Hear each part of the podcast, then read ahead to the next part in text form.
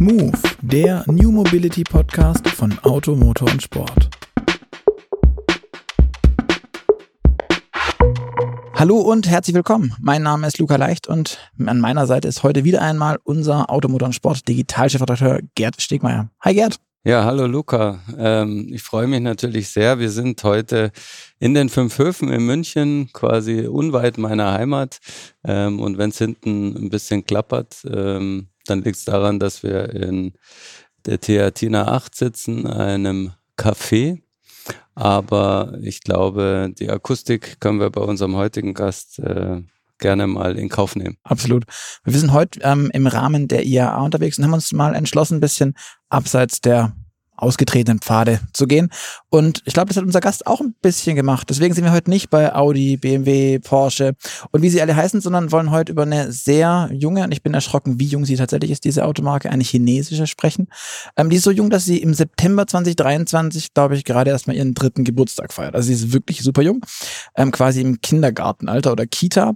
Ähm, Wobei das so nicht ganz stimmt, weil natürlich sitzen da auch wie immer alte Bekannte aus der Autobranche ähm, im Hintergrund und so, dazu zählt auch unser heutiger Gast. Ähm, wir sprechen nämlich heute mit Daniel Kirchert. Der hat viele Jahre bei BMW gearbeitet, sich dort lange mit dem chinesischen Markt auseinandergesetzt, war dann auch bei Infinity, knüpfte dort, wenn ich es richtig gesehen habe, dann Kontakte zu Dongfeng, zu dem chinesischen Autobauer, Staatsautobauer, war da Präsident, glaube ich, ähm, war dann Mitgründer und später auch CEO von Byton ähm, und ist heute hier als Gründer und CEO des Schweizer Unternehmens Noyo. Jetzt sagt ihr China, Noyo, hm, was steckt da genau dahinter? Genau das soll uns heute erklären, was denn die Schweiz und China tatsächlich verbindet, wie das Ganze mit beiden vielleicht sein Ende fand und warum und wie er als China-Kenner diese aktuelle Situation denn gerade einschätzt mit den chinesischen Autobauern im europäischen Markt, was da alles passiert und all das wird uns hoffentlich heute erklären und erzählen. Deswegen hallo und herzlich willkommen, Daniel. Hallo, äh, freue mich sehr, heute hier sein zu können, mit euch über, über die spannenden Themen zu sprechen. Vielleicht kannst du auch wie alle unsere Gäste vorher einen kleinen Elevator-Pitch zu dir selber machen, erzählen, wer du bist, ähm, was dein Werdegang und wie dein Werdegang bis jetzt war und ähm, bisschen erzählen. Ja, mache ich gerne. Also hier München fünf Höfe ist auch äh, für mich Heimat sozusagen. Ich komme aus München ursprünglich und äh, habe auch äh, meine Automobilkarriere hier bei bei unserem Hausunternehmen BMW gestartet vor über 20 Jahren. Ähm, ich hatte schon von Kindheit an ein äh, China-Spleen, äh, kann man sagen, habe angefangen, Chinesisch zu lernen sehr früh und während meinem Mathe-Studium bin ich auch häufig in die Sinologie gegangen. Äh, deswegen bin ich dann auch bei äh, BMW äh, sehr früh in das China-Projekt mit reingekommen, hatte da ähm, den, den Spaß, das Vergnügen, den, das Joint Venture für BMW in China mit aufbauen zu können. Habe dann auch den Vertrieb für BMW äh, viele Jahre geleitet in, den, äh, in der Dekade des schnellen Wachstums dort. Ähm, und bin dann aber 2013 zu Nissan gewechselt ähm, und habe da die Luxusmarke Infinity mit aufgebaut für China ähm, als CEO, habe damals auch mit einem äh, Joint Venture mit Dongfeng gegründet. Das war eine unglaublich äh, spannende Zeit, eine sehr, sehr wertvolle Erfahrung für mich. Und äh, dann, wie du gerade schon erwähnt hast, ähm, habe ich 2016 zusammen mit einigen Ex-BMW-Kollegen gemeinsam Byton gegründet.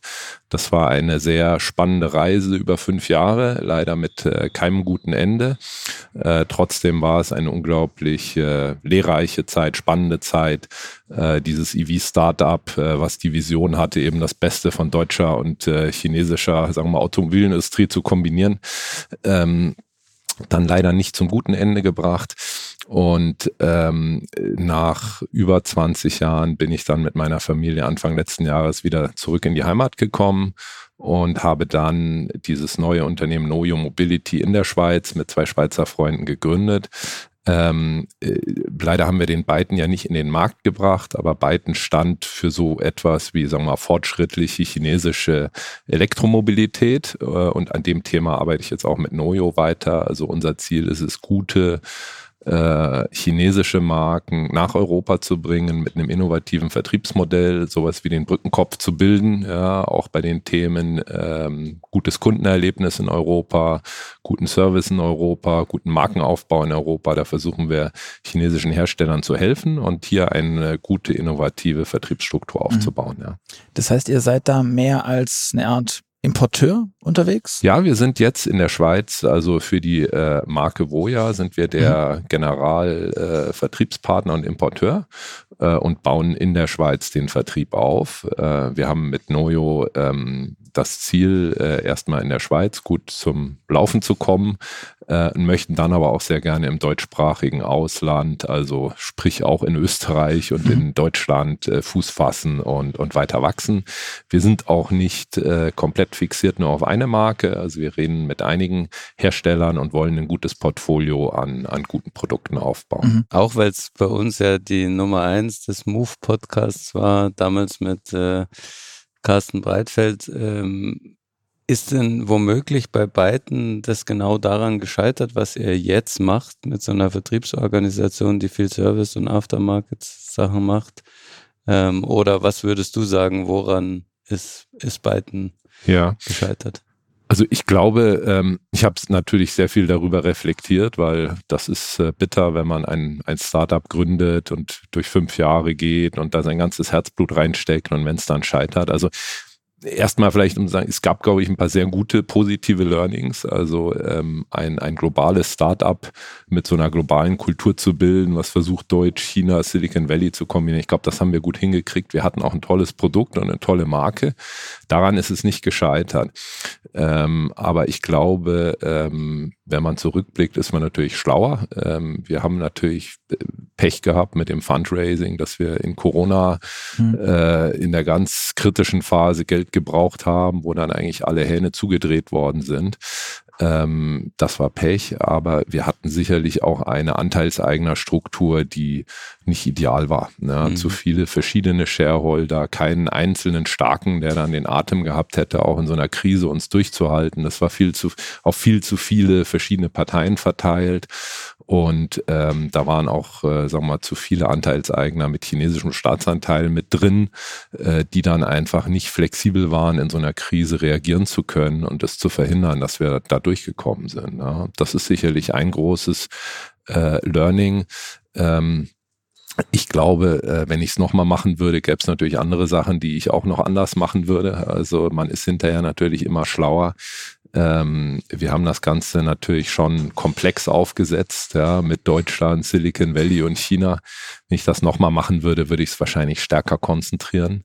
Wohin würdest du es konzentrieren? Äh, also Wenn ich es zu dem gleichen Zeitpunkt nochmal machen würde, würde ich es wahrscheinlich in China stärker konzentrieren, mhm. einfach weil die Leute an einem Standort sein müssen. Mhm. Äh, ich glaube aber im heutigen politischen Setup wäre so, so ein Setup, äh, wie wir es hatten, fast nicht mehr möglich. Ja. Dadurch, dass mhm. China eigentlich ähm, sich eher auch in einer Spirale befindet mit den USA, sich die politischen Bedingungen da jetzt eher verschlechtert haben. Ähm, deswegen sowas, was wir gemacht haben, also eine Gruppe an Ausländern in China ein Startup aufzubauen, das hat man eigentlich gar nicht, weder davor noch danach nochmal gesehen. Also ich glaube, dass das auch jetzt in dem jetzigen Klima vielleicht nicht mehr unbedingt möglich wäre. Ja. Mhm. Der Embed galt, also zumindest wurde mir das auch immer so erklärt und ich habe das auch immer wieder gelesen, ähm, eigentlich schon ziemlich fertig und komplett ja. und da war und alles. Ja. Wieso zieht man den jetzt nicht? Ihr habt ja bestimmt auch ein bisschen IP gesammelt und so. Ja. Und warum habt ihr nicht so eine große Schublade, wo ihr jetzt ja. das Wägelchen rauszieht und sagt, ey, da ist er ja. ja. Und Magna, Co., keine Ahnung. Ja. Könnt ihr uns den nicht zusammenschustern? Da ja, ist er doch. Ja, Wieso? also ich, ich würde ihn, ich hätte ihn natürlich gerne auf der Straße gesehen. Ich glaube auch heute, wenn man sich an das Design erinnert mit dem großen Bildschirm und auch das mhm. Außendesign, mhm. der würde auch heute auf der Straße noch gut aussehen. Ich denke auch, das würde funktionieren. Ähm, allerdings, ich bin natürlich Mitte 2020 raus aus dem Unternehmen. Also ich bin, äh, habe im Juli das Unternehmen verlassen, nachdem äh, ich nach sagen wir mal, hartem Kampf versucht habe, die Anteilseigner dazu zu bewegen, ähm, hier nachzuschießen und, und ähm, natürlich das Unternehmen durch die schwere Phase da überbrücken zu können. Äh, und danach gab es natürlich ein anderes Management. Ja, da, mhm. da war ich dann auch nicht mehr involviert. Ich habe natürlich noch Anteile gehabt am Unternehmen, aber ich war da nicht mehr äh, involviert. Und ich glaube, es gab verschiedene Versuche, das äh, neue Partner mit reinzukriegen, wie Foxconn etc.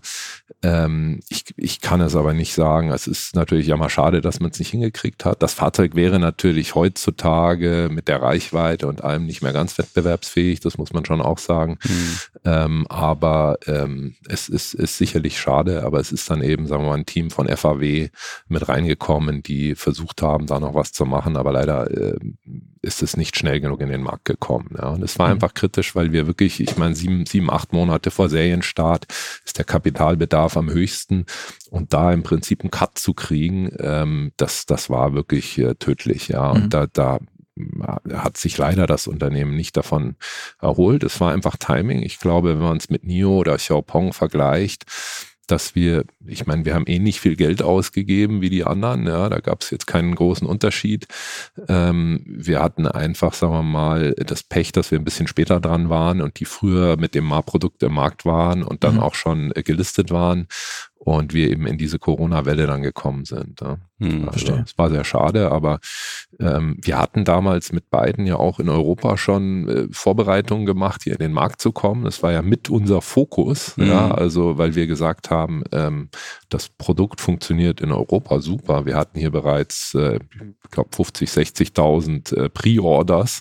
Okay. Äh, also im Prinzip Sales Leads, gute Sales Leads. Wir hatten hier schon in 14 Märkten äh, Partner ausgewählt. Also ähm, ich glaube, das wäre, wäre hier gut geflogen, aber äh, sag mal, inspiriert davon, von dem Feedback, was wir damals hatten für den beiden, bin ich halt auch total überzeugt, auch wenn dieses Fahrzeug jetzt nicht in den Markt ist, dass es ein irres Potenzial gibt für gute chinesische Elektroautos mhm. in Europa. Ja, mhm. und äh, deswegen haben wir dann auch, auch Noyo Mobility gegründet und äh, im Leben schließen sich ja manchmal ein bisschen äh, die Kreise oder man trifft sich zweimal. Und ähm, wie ich damals eben bei, bei äh, Infinity war, habe ich mit Dongfeng Gruppe dieses Joint Venture gegründet. Dongfeng ist ein 70 Jahre alter chinesischer Hersteller, also die haben wirklich schon Geschichte, aber ähm, die haben damals dieses äh, Joint Venture mit Infinity mit der höchsten, sagen wir mal, Aufmerksamkeit verfolgt, obwohl das nur kleine Volumen waren da war mir schon klar, also die, die wollen ganz klar mittel- bis langfristig ihre eigene Premium-Marke aufbauen. Ja. Mhm. Und die haben das sozusagen als Studienobjekt gesehen. Und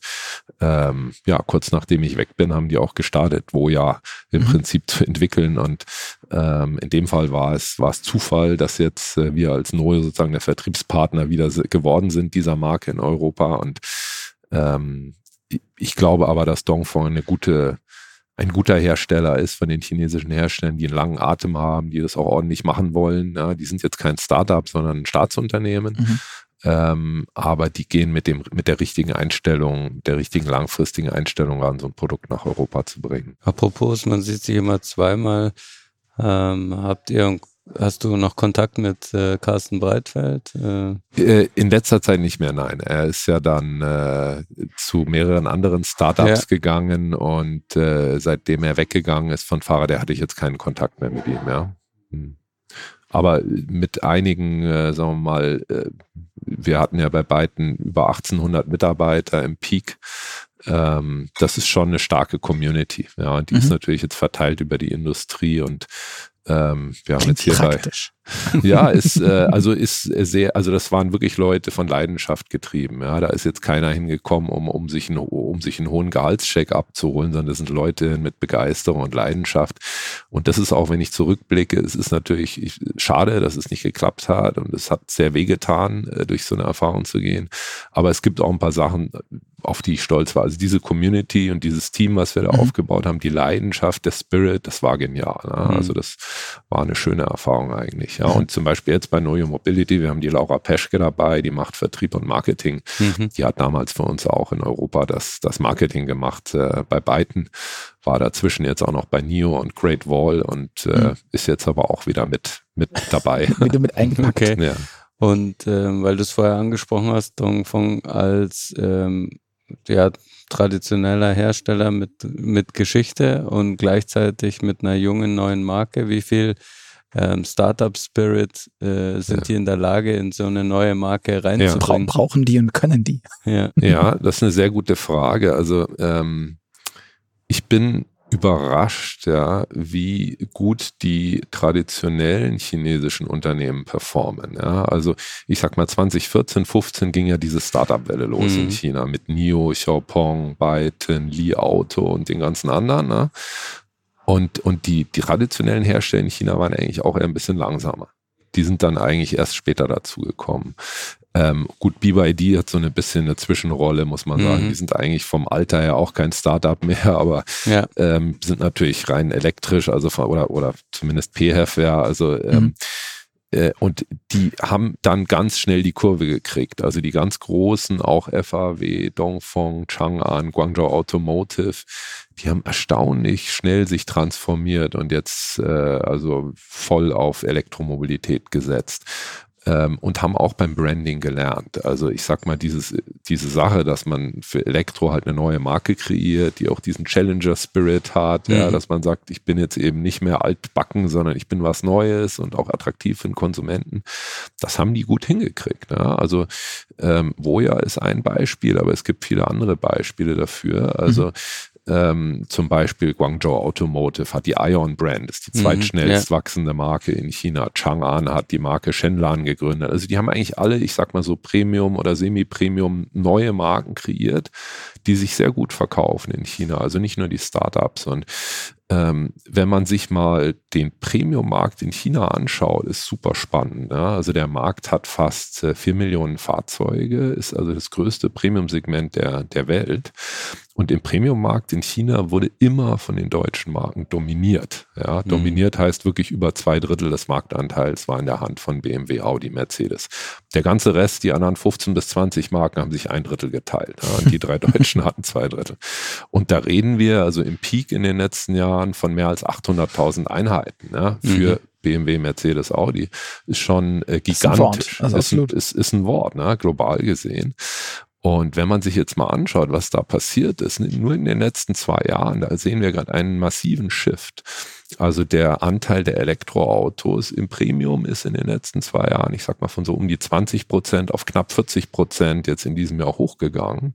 Und von den 40 Prozent Elektroautos, da haben die drei deutschen Marken nicht mehr zwei Drittel, sondern nur noch knapp 10 Prozent Anteil. Ja, und äh, die restlichen äh, 90, also bereits über 50 Prozent sind chinesische Marken. Ja, und da ist eben jetzt NIO, Li Auto mit drin.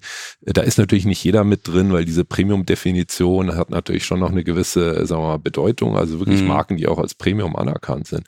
Aber da sehen wir einen massiven Shift. Ja, und äh, die chinesischen Kunden, die sind jetzt nicht von gestern auf heute Patrioten geworden, dass sie sagen, oh, ich kaufe jetzt eine chinesische Marke. Das ist mhm. nicht so. Ja? Sonst hätten natürlich auch nicht 20 Jahre lang deutsche Marken gekauft, sondern die wählen wirklich, glaube ich, gute Produktsubstanz.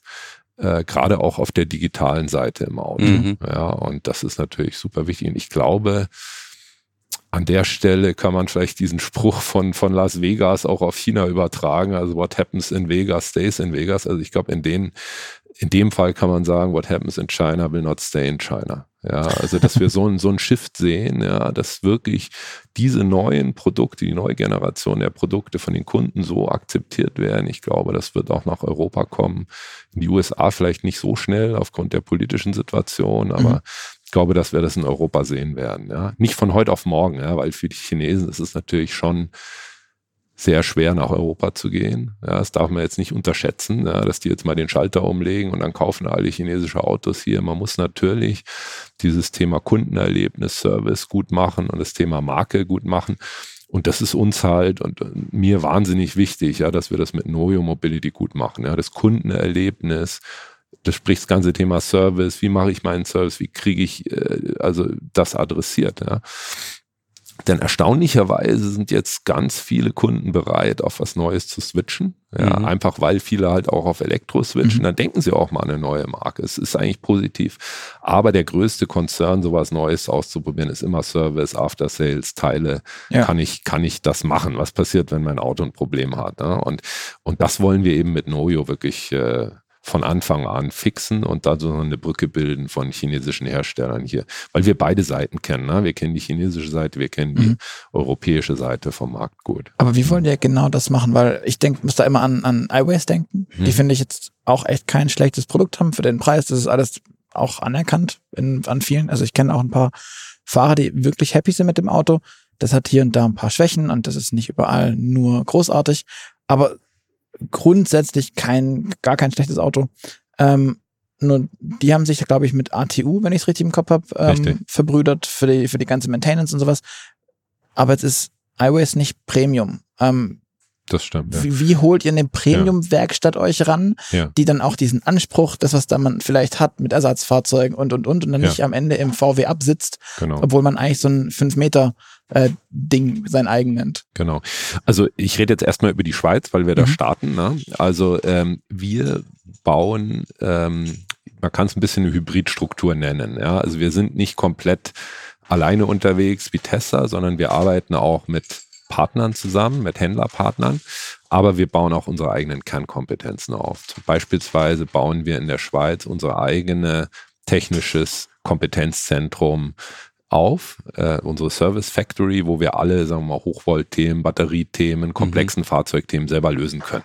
Also wenn wir wirklich Themen einer solchen Art und Weise haben, haben wir die Kompetenz in-house. Wir holen das Fahrzeug aus der ganzen Schweiz rein, bringen es wieder zurück. Ja, das mal das Erste. Das zweite ist, wir in der ersten Phase bauen wir so ein Händlernetz von etwa 10 bis 15 Partnern auf. Ist jetzt keine Kette wie ATU, sondern wirklich unabhängige Handelspartner mhm. oder Local Heroes in ihren sagen wir mal, Märkten. Für uns das Kriterium für diese Partner ist nicht, welche Marken die im Portfolio haben, sondern ob die gute Servicekultur haben und ob die an das Thema Elektromobilität glauben. Also ob die wirklich überzeugt sind davon. Ja. So, und äh, die werden wir jetzt in Kürze bekannt geben. Das sind wir jetzt gerade im Auswahlprozess. Wir sind jetzt gerade so in der Vorlaunch-Phase in der Schweiz. Und ähm, damit äh, erreichen wir dann eine gute Abdeckung bis solange die nicht gelauncht sind, arbeiten wir mit dem größten äh, Automobillogistikpartner in der Schweiz zusammen. Der heißt Gallica. Der bietet einen flächendeckenden Hol- und Bring-Service an für die komplette Schweiz. Ja, und das mhm. heißt, wir können also für jeden Kunden sicherstellen, dass sein Fahrzeug in den Service kommt, dass er ein Replacement kriegt und es auch wieder zeitig zurückkommt. Ja. Das Gute ist natürlich, dass wir, ähm, und das ist jetzt auch nicht anders als bei Tesla zum Beispiel, dass wir circa 80 Prozent der Fälle vor Ort das Fahrzeug fixen können. Also wir bauen auch eine Flotte mit mobilen Technikern auf. Wir äh, schicken ein paar gelbe Engel los und dann. Äh, genau, also so. viele Themen wie, wie Scheibe oder andere Geschichten können vor Ort gefixt mhm. werden oder Software-Themen. Da muss das Auto gar nicht in die Garage rein. Und wir bieten an, dass wir das in die Garage holen. So, um das Ganze jetzt gut, zu einem guten Erlebnis zu machen, bauen wir unsere eigene App, unsere eigene Digitalplattform. Ja? Das heißt, da kann der Kunde, und das machen wir übrigens in einem iterativen Prozess mit Kunden. Wir mhm. haben bereits so ein paar Early Adopter Kunden, die, die interviewen wir immer, fragen, was die brauchen, was sind die Service-Themen, wie wollt ihr das haben? Dann entwickeln wir einen Prototypen, gibt es bereits einen ersten Prototypen, dann gehen wir wieder zurück und testen das. Ja, mhm. so und über diese App kann der Kunde eben, wenn er will, muss er gar nicht selber die Garage, äh, die, die Werkstatt kontaktieren, sondern macht alles über uns. Zentrales Callcenter, äh, zentralen Punkt of Kontakt äh, wir greifen auf die Fahrzeugdaten zu mhm. und wir entscheiden, was gemacht werden muss, holen das Fahrzeug rein, bringen es wieder zurück und geben halt, also haben damit eine komplette Kette von gutem Kundenservice äh, sichergestellt. Ne? Also das ist die Idee. Und diese digitale Plattform, ähm, damit wollen wir uns natürlich ein bisschen differenzieren auch. Ähm, und ich glaube, dass das extrem wichtig ist. Ja, und wir bauen natürlich auch eine Schnittstelle zum Fahrzeug, damit der hm. Kunde mhm. über seine App hier seine, seine Fahrzeugdaten auch entsprechend hat, auf die er zugreifen Wieso macht ihr das in der Schweiz? Ist die, also die Schweiz ist aus meiner Wahrnehmung ein, ein besonderer Automarkt. Also der, der, mhm. diese Subaru-Leidenschaft äh, gibt es, glaube ich, beispielsweise nicht in, in so vielen anderen Nationen. Ähm, und auch sonst auch die, die Premium-Affinität, ich glaube, die Ferrari-Dichte gefühlt, wenn man durch die Schweiz fährt, ist selten so hoch, außer in Maranello direkt. Ähm, aber wie, wieso die Schweiz? Also ist das. Ja, also das ist ganz. Sind die besonders ähm, China-affin? Ja, nee, ganz, ganz pragmatisch gedacht. Es liegt äh, dran, dass ich auch zwei gute Freunde in der Schweiz habe. Äh, die kenne ich schon aus der, aus der beiden Zeit. Der eine ist so ein absoluter Elektromobilitätsfreak. Der hat den ersten Tesla Roadster sich gekauft in der Schweiz. Heißt Sergio Kaufmann, ist ein Unternehmer, hat ein IT-Unternehmen in der Schweiz Und der hat schon vor zehn Jahren selber Elektroautos gebaut. Ne? Der hat 200 Twingos mit einer Batterie ausgerüstet und so weiter. Also ist sehr begeistert von dem Thema. Und, ich glaub, die müssen wir mal ähm, anrufen. Ja, also ist auf jeden Fall mal ein interessanter Gesprächsgast, ja, wenn ihr mal was über, über so verrückte Elektromobilitätsunternehmer berichten wollt. Also ähm, und ein Banker, der bei der äh, Credit Suisse ist, ähm, das Martin gefährlich. äh, aber äh, unternehmerisch denkender Banker, sehr gut. Mhm. Ähm, und die beiden, äh, die waren begeistert von denen, haben gesagt, lass uns das zusammen machen. Ähm, die sind Mitgründer und auch Mitinvestoren am mhm. Anfang. Mhm. Und ähm, wir starten in der Schweiz einfach, weil ähm, der Markt nicht so groß ist, weil man diese Vision vom Service, die ich gerade erwähnt habe, in der Schweiz relativ einfach umsetzen kann, weil es da entsprechende Partner gibt, mhm. die logistisch sowas darstellen können, den Hol- und Bring-Service flächendecken. Ja? Und wir wollen halt nicht ein Versprechen geben, was wir da nicht halten können, mhm. sondern wir wollen wirklich starten und, und das hinkriegen. Deswegen, also ein Grund ist, die Schweiz ist ein bisschen kleiner. Sie ist, wie du sagst, in der Tat ein bisschen noch mehr premiumlastig orientiert. Ähm, aber auf der anderen Seite ist sie auch nicht so ein, ja, wie sagt man, Battleground wie vielleicht andere Märkte im Moment. Mhm. Also in der Schweiz haben fast noch keine chinesischen Marken gelauncht eigentlich. Ja, deswegen wundert es mich, weil das ist ähm, irgendwie nicht ja, so ein No-Brainer scheinbar. Ja, es liegt, glaube ich, ein bisschen an den, an den Partnern, mhm. ähm, denen sich die anderen auswählen, ja, dass die Partner teilweise sich dann auch nicht ins eigene äh, Bein in ihren eigenen Heimatmarkt gehen wollen und ja. so weiter. Also ähm, ich glaube, deswegen ist es eine gute Opportunity. Wir wollen das da natürlich richtig hinkriegen. Am Anfang als Startup muss man ja den ersten Schritt vom zweiten machen. Also wir wollen die Schweiz zum Laufen kriegen in diesem Jahr und im nächsten Jahr wollen wir auch expandieren. Wenn das Modell hoffentlich funktioniert und gut ankommt in der mhm. Schweiz, äh, sind wir auch dabei, uns für Deutschland und für Österreich zu bewerben. Mhm. Ja, und das würde dann für uns natürlich Sinn machen, Dachregion, deutschsprachig, dass wir auch die digitale Plattform. ähnlich. Ja, dass wir, dass wir das natürlich entsprechend skalieren können. Das mhm. macht, äh, macht absolut Sinn denke ich. Ähm, und die Art und Weise, wie wir das jetzt designen, da haben wir das schon, sagen wir, im Hinterkopf, dass wir auch die Besonderheiten, die es halt gibt zwischen den drei Märkten, dass ja. wir das entsprechend berücksichtigen. Ja. Was heißt denn zum Laufen bringen? Du sagst, sind ja. das, wie viele, wie viele Millionen Autos sind das, die ihr dann aus China in die Schweiz, in die Alpen Boah, das sind ein paar, sind sicherlich ein paar Nullen weniger. Und ähm, das ist auch, glaube ich, sehr wichtig bei dem Thema, dass man sich nicht verleiten lässt, zu früh da in die Volumen, ähm, in den Volumendruck zu kommen, ja, oder sich selber dazu mhm. ambitionierte Ziele steckt, weil Markenaufbau und guter Service muss Priorität haben. Ja. Also wir dürfen nicht äh, jetzt anfangen zu sagen, das Gefühl zu haben, also und, und am Anfang die Mund-zu-Mund-Propaganda, das kriegt man nur einmal richtig hin. Also ich sag mal, in dem Jahr, wenn ich sage zum Laufen bringen, da reden wir über eine dreistellige Zahl und hoffentlich dann im nächsten Jahr über eine vierstellige Zahl. Also das braucht man natürlich schon als Ziel. Ähm, aber man muss auch, äh, man muss ein bisschen Geduld haben am Anfang, die Sachen sauber aufzubauen. Mhm. Ne? Und äh, wie kann man sich das jetzt ähm, ja so vom Ablauf kaufmännisch vorstellen? Kauft ihr die Autos oder vermittelt ihr die Autos von den chinesischen Herstellern? Und wie gut ist euer Kontakt zu den Autobauern, so dass ihr dann denen auch Rückmeldung geben könnt? Ja. Dies und jenes Feature müsste ja. man vielleicht. Genau, dass das mit dem Infotainment so tut nicht, wie wir das wollen und brauchen. Genau, also das ist wirklich sehr wichtig. Und ich glaube, da, da haben wir ein bisschen eine besondere Rolle. Also wir sind jetzt mal im klassischen Sinne gesprochen, sind wir der Importeur für die Schweiz im Moment. Mhm. Ne? Ähm, so, und da ist unsere Rolle natürlich Autos zu kaufen und wieder zu verkaufen. Ja? Mhm. So, und ähm, das machen wir auch so. Also wir importieren Fahrzeuge jetzt im Moment aus China. Wir finanzieren die zwischen und wir verkaufen sie entweder direkt an Endkunden oder an unsere Handelspartner. Ja, also wir nutzen auch noch ein, ich sag mal in Anführungsstrichen traditionelles Wholesale-Modell mit Handelspartnern, mhm. ähm, aber wie gesagt mit dem äh, Nebensatz, dass wir nur Partner auswählen, die halt wirklich auf dieser Service-Seite einen sehr guten Job mhm. machen. Ja, also das ähm, äh, funktioniert eigentlich kommerziell ganz, ganz, ganz normal, wie bei einem anderen Importeur auch. Ähm, was bei uns jetzt ein bisschen die Sonderrolle ist, ist, dass wir natürlich dadurch, dass wir die Hersteller gut kennen, wir haben auch einen chinesischen Mitarbeiter von No, der in China ist permanent, der sozusagen mit den Herstellern redet jeden Tag, ähm, weil das ist natürlich jetzt in der Launchphase völlig anders als in der Reifenphase. Also in der Anlaufphase muss wahnsinnig viel passieren. Also wir müssen zum Beispiel in Europa ein Teilelager vernünftig aufbauen. Ja? Du erwähntest vorhin eine andere chinesische Marke, die hatten damit ein Riesenproblem, dass sie mhm. die Teileversorgung nicht hingekriegt haben. Ja? Sowas muss am Anfang richtig gemacht werden. Ja? Das kann man ich nicht, da kann ich nicht mal launchen und dann habe ich plötzlich zehn Autos, die, die ein paar Monate dastehen, weil keine Teile da sind. Mhm. Dann bin ich ein für alle Mal unten durch. Ja? Also das muss, muss, muss richtig laufen. Ja? Dann Themen, was die Anpassung von meinem UI betrifft. Ne? Bei dem Voya haben wir ein super großen, großes Display auch äh, mit mhm. drin. Ähm, ist die Übersetzung gut, ist die Funktionalität gut, kommen neue Themen mit rein. Ja? Das machen wir sehr intensiv. Ähm, und da gibt es eine gute Vertrauensbasis, weil ich glaube, die verstehen uns und wir verstehen auch den Markt hier ganz gut. Also wir sehen, wir sind ein bisschen was wie ein Brückenkopf und äh, wir sind natürlich ein Startup, wir sind kein traditioneller Händler. Ja, mhm. Hätte auch sein können, dass Dongfeng sich hier halt einen traditionellen Händler auswählt für die mhm. Schweiz. Haben die aber nicht gemacht, ja, nicht nur, weil sie mich kennen, sondern weil sie das Modell gut finden, was wir haben und weil wir da ein Added Value kreieren können als Brückenkopf ja, von denen von China nach Europa.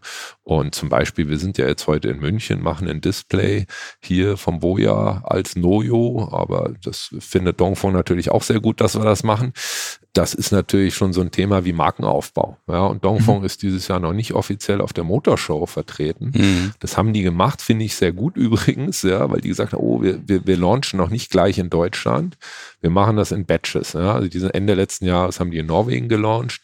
Wir sind jetzt sozusagen Phase 2 gemeinsam mit Holland, Dänemark, Finnland äh, und der Schweiz. Ähm, und Phase 3 nächstes Jahr wird dann Deutschland die anderen großen Märkte sein. Mhm. Wir machen das sauber, richtig und müssen halt äh, das auch entsprechend vorbereiten. Ja, das finde ich ganz gut. Und ähm, was ich vielleicht auch noch sagen kann, also äh, was natürlich jetzt für uns eine Inspiration war, bei Noyo die Firma zu gründen, war nicht nur so ein tolles Premium-Auto jetzt rüberzuholen, sondern die ultimative, sagen wir mal, der Shift in der S-Kurve, ja, mhm. ja, der wird ja nur passieren, wenn irgendjemand es schafft, mal ein kostengünstiges Elektroauto hier zu verkaufen. Ne? Mhm. Weil äh, wenn ich jetzt äh, Golf, sagen wir mal, Fahrer bin oder jemand, der, ich sag mal, 20 bis 25.000 Euro Budget für ein Fahrzeug habe, dann muss ich schon ein grenzenloser äh, Ideologe sein, um mir ein Elektroauto zu kaufen. Ja? Da muss ich nämlich 50 bis 70 Prozent im, im Moment mehr zahlen oder einen wahnsinnigen, äh, sagen wir mal, Impact, was die Leistung betrifft, hinnehmen. Ne? Deswegen, wer schafft es als erstes, dieses Fahrzeug zu gleichen Kosten oder besseren Kosten ein gutes Elektroauto anzubieten? Mit guten Qualität, europäischer Standard, fünf Sterne, ordentliche Reichweite. So, und dann wird's, dann, dann wird die S-Kurve, sagen wir mal, endlich, mhm. endlich abheben, glaube ich. Und das war für uns auch mit, mit, also ein Driver, dass wir gesagt haben, das sehen wir noch nicht passieren von den europäischen Herstellern. Es sagen zwar einige, dass sie an so einem 25.000 Euro arbeiten, aber ich sehe das nicht kommen. Und da zahlt sich die chinesische Industriepolitik einfach aus, ja, ähm, die halt schon vor über zehn Jahren losging, wo man gesagt hat, wir setzen bedingungslos drauf wir pushen jetzt nicht nur die Startups und die Hersteller mhm. Elektroautos zu machen, sondern wir entwickeln die komplette Supply Chain von der Batterie, von den Rohmaterialien, mhm. dem ganzen Upstream, was dazugehört. Ja, und dann sind so Unternehmen wie CATL entstanden in China. Ja, und diese Supply Chain, die, die hat in China aufgebaut. Und jetzt ist Europa natürlich dabei, auch Gigafactories hier und da aufzubauen. Aber es geht halt nicht so schnell. Ja, das ja. dauert. Und, und dann die Kostenbasis so hinzukriegen, da haben die Chinesen wirklich 20, 30 Prozent Preisvorteil im Moment. Deswegen speziell Dongfeng wird nächstes Jahr ein Fahrzeug auch nach Europa bringen in dem Preisbracket, nicht unter der Marke Voya, sondern unter der Marke Dongfeng. Ähm, das wurde letzte Woche gerade in China gelauncht, ja, unter der Marke Nami. Ähm, 20 bis 25.000 US-Dollar, äh, 4 Meter Auto, ähm, aus meiner Sicht super Produkt, ja. Und das ist aus meiner Sicht wirklich dann, wo wir über Volumen reden. Mhm. Ja, also da äh, sind dann also auf jeden Fall vier- bis fünfstellige Volumen möglich in der Schweiz okay. und, und noch größere Volumen vielleicht hier auch in Deutschland. Ja. Und, und auch für dieses äh, Fahrzeug, also im günstigen Preissegment, seht ihr dann euer, euren Vertriebsweg und, und die oder Betreuung Noyo, Noyo, Noyo, oder? Ja, ja, also wir sehen das auch so und da, da wollen wir wollen natürlich auch dann natürlich flächenmäßig äh, Schweiz und Österreich und Deutschland machen, ja, oder zumindest mal in Süddeutschland was machen.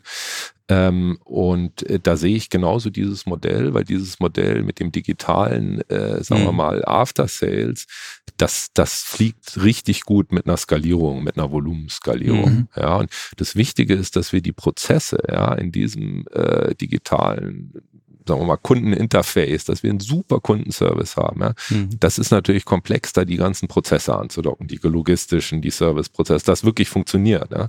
Das müssen wir einmal jetzt richtig machen. Ja. Und wenn wir es dann skalieren, dann fliegt das, glaube ich, eher noch besser. Ja. Mhm. Und ähm, Wichtig ist, dass wir es halt in Partnerschaft mit guten Händlern machen. Mhm. Ja, also wir glauben nicht, dass wir das komplett ähm, neu erfinden können, sondern das, wir machen das mit denen zusammen. Wir docken die ein. Okay.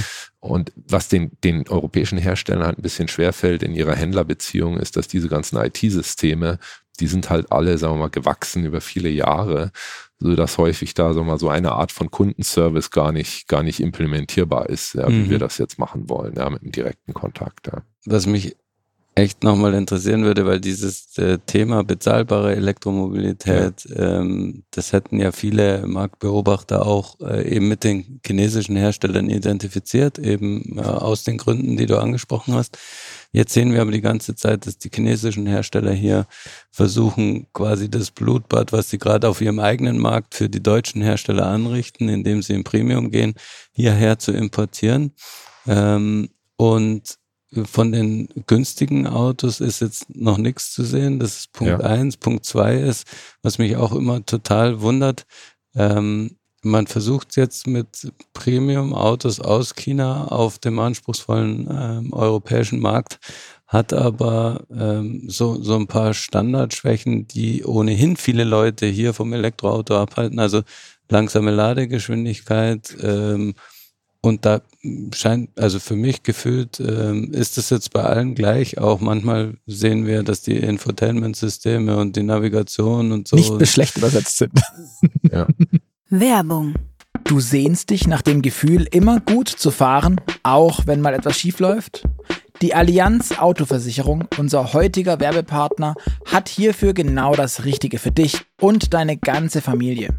Dank der vielfältigen Tarifoptionen und der Möglichkeit, mehrere Zusatzbausteine hinzuzufügen, kannst du dein persönliches Rundum-Sorglos-Paket ganz nach deinen individuellen Bedürfnissen zusammenstellen. Du möchtest im Schadenfall eine unkomplizierte Pannenhilfe haben und schnell wieder mobil sein? Dann hol dir jetzt den Zusatzbaustein Premium Schutzbrief der Allianz Autoversicherung. Schnell wieder mobil, schon ab 19,90 Euro im Jahr. Mit dem Premium Schutzbrief ist dein Kfz schnell wieder startklar, sogar direkt ab der Haustüre.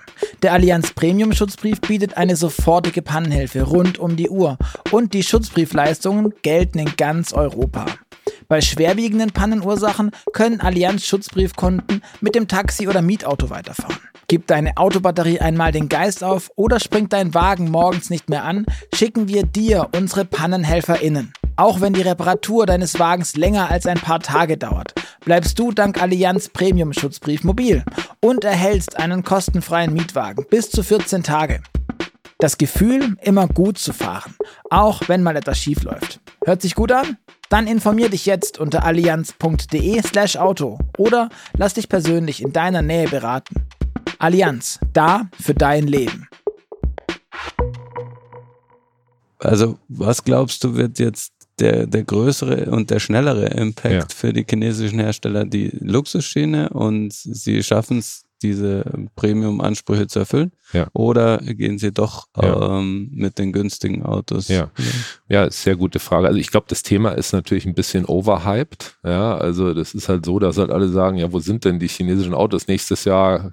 Also das dauert ein bisschen. Ne? Mhm. Also es dauert, glaube ich, ja, und es werden, also von diesen 15 bis 20, die ich kenne, die kommen, ja, da werden auch nicht alle erfolgreich sein. Ja? ja. Weil einfach dieses Thema hier rüber zu kommen, gute Marke aufzubauen, das sauber zu machen, ja, also langfristig, nachhaltig mit guten Partnern, das ist schon nicht so ohne, ja. Also ich, deswegen ähm, braucht es ein bisschen. Ich glaube, im Premium wäre jetzt vermessen anzunehmen, dass wir äh, also morgen sofort hier die europäischen Premium-Marken von der Bildfläche verschwinden. aber ich glaube schon, also ich habe im Freundeskreis viele, viele Freunde, die sich jetzt einen Tesla gekauft haben, Model 3 oder Model Y.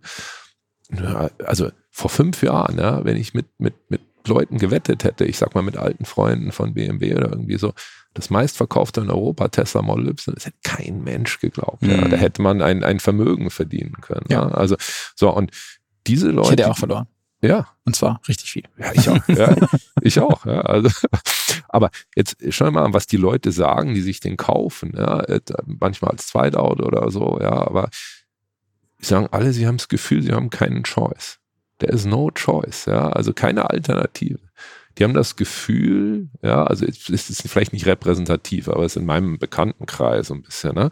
Wenn sie sich so ein Model 3 oder ein Model Y kaufen, so 40, 50 in dem Preisbracket, dass sie da eigentlich keine, keine vernünftige Alternative haben. Mhm. Ja. Und äh, da ist schon was dran. So, und ich glaube, in dem Super Premium da oben ist es ein bisschen schwieriger für die chinesischen Markt, aber in dem Markt, wo gerade Tesla davonzieht, da eine Alternative anzubieten, wird interessant sein. Also mhm. ich sag mal, das kann man jetzt Entry Premium nennen. Ja? Also ich sag mhm. mal 40 bis 50, da kommen ganz viele gute chinesische Autos. Also okay. auch von Voya, der nächstes Jahr kommt ein kleinerer SUV, 4,70 Meter super Fahrzeug. Ja, es wird das vierte Modell dann sein von Voya.